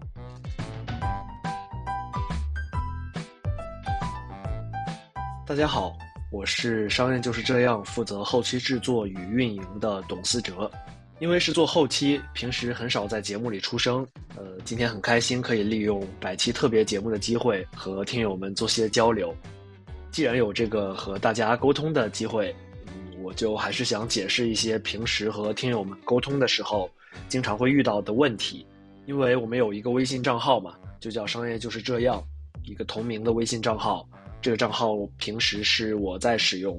所以每天会有很多人来加微信，大家经常会问到一些共同的问题。嗯，第一个问题还是关于 show notes 的。呃，其实这期节目的一开始，几位主播有解释什么是 show notes，它大概有什么功能，以及为什么我们没有用一个中文名称去叫它。嗯，不过最近和大家交流的时候，发现还是会遇到一些其他的问题，比如有很多听友反馈不知道在哪里看，或者是会跟一些音频平台他们的自动识别声音，然后转写成文字的这个功能给混淆。其实 Show Notes 的主要功能，一方面是对于当期内容的概括，另一方面就是补充当期节目内容的一些材料、一些知识点，把它们作为延伸阅读放在 Show Notes 里边，供大家拓展阅读。呃，此外就是一些基础信息，比如当期节目的制作人员名单之类的。那有些听友觉得找不见 show notes 在哪里，呃，这个可能是因为在不同的收听平台，它的位置确实不太一样。那我就拿自己的手机来举个例子吧，我用的是 iPhone 十二，然后现在的系统是 iOS 十六点一，在大家用的比较多的这个小宇宙 APP，show notes 还是比较好找的，就是每期节目的播放页面的左下角，点进去那个字母 i 的那个形状就可以了。然后如果是在节目列表的页面，直接点当期的标题或者是下面的节目简介的一个文字节选的这个区域就可以。那么在苹果播客也类似，在节目列表的界面点击节目标题或者是节目简介文字的节选的区域就可以。如果是在节目播放的界面，直接向下滑动，滑动到这个单集简介就可以。在网易云音乐呢，就是直接在节目播放列表的界面向下滑，滑一下就可以看到一个叫“详情”的区域，这个区域就是 Show Notes。如果是在喜马拉雅呢，有两个在节目播放界面看 Show Notes 的方式，一种就是在播放界面直接向下滑，进入一个叫“节目简介”的一个板块，然后点击查看全部，就可以看到完整的 Show Notes。另一种就是在这个节目播放的界面直接右滑，然后也会进入一个叫文稿的界面，这个文稿的界面也可以看到 show notes 是一样的。嗯，不过因为不同的平台的审核机制不同，或者是一些 bug，有时候大家可能会遇到这个 show notes 显示不完整的问题。嗯，这个目前也没有什么好办法。呃，目前来说，小宇宙对于 show notes 的显示效果相对好一些，因为它支持插入图片，也可以添加外链，就是有些参考文章的链接可以直接放进去。另一个大家问的比较多的问题是怎么加听友群？其实加我们的听友群很简单，就是添加“商业就是这样”这个同名的微信账号，然后回答两个固定的问题就可以了。然后这个微信号和这两个固定的问题，我们都列在了每期的 show notes 里。那有些听友可能就会问了，哎，为什么要绕这么一圈呢？就是为什么不能所有人直接都拉群呢？其实原因也很简单，其中一个目的就是鼓励大家看 show notes，因为我们是一个信息密度比较高的节目嘛，但是每期的时间有限，一些资料没有办法在节目里和大家详细展开，所以还是想带动大家看一看延伸阅读材料。另一个目的就是设置一点点门槛，来营造一个好的讨论氛围。别看这一点小小的门槛看起来可能没什么，实践下来的话，还是确实是有用的，确实是可以筛选掉一些不太友好的或者是来凑热闹的人。所以目前的几个听友群的讨论氛围整体还都是比较 OK 的。最后呢，还想简单聊聊这档节目的后期制作。节目从上线到现在一百期，对于后期制作风格的整体思路其实一直没有变过。简单概括来说，就是两个字：简洁。一切都服务于内容本身的高效率的呈现。呃，不过我们的老听友应该有发现，节目制作的细节还是发生过几次迭代的。最开始的几期节目，基本上是在一个试错的阶段啊。当时甚至还有 BGM，就是专门找着轻音乐之类的。后来觉得没什么必要，然后有很长的一段时间，节目的一开始是有一个金句的环节，就是提取每期的一两句比较关键的或者有趣的句子，放在节目的最开始，用来吸引收听。后来呢，我们也感觉就是整体节目的信息密度已经很高了，再专门挑选几句话用来吸引别人对内容产生兴趣，其实也也没什么必要了。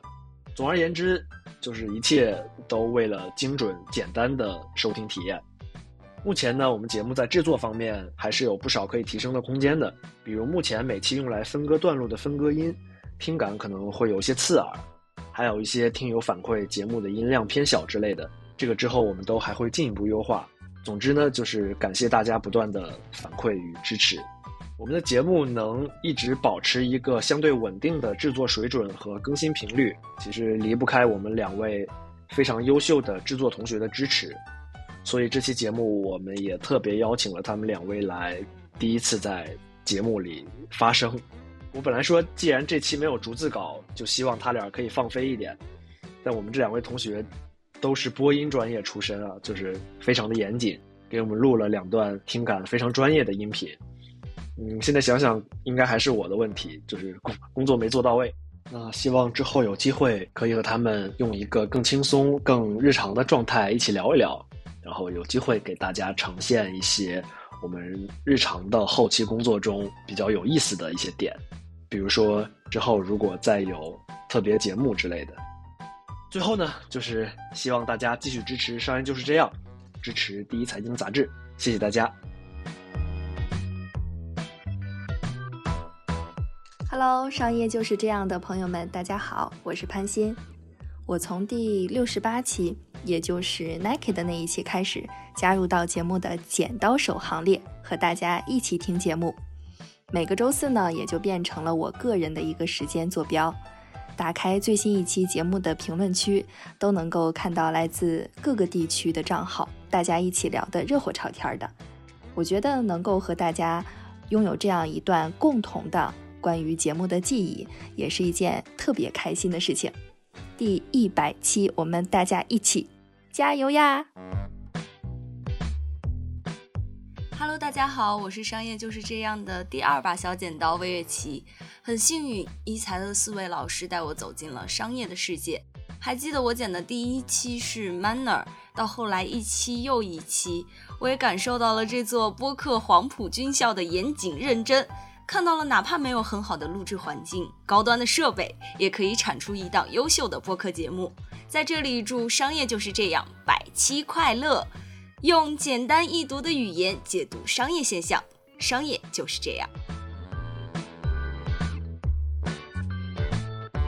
感谢收听这一期的《商业就是这样》，你可以在各大播客平台收听我们的节目，微信公众号“第一财经 eMagazine” 也会推送节目的文字内容。如果喜欢我们，欢迎在苹果播客给我们五星好评，并期待你在各个平台与我们交流。下期见。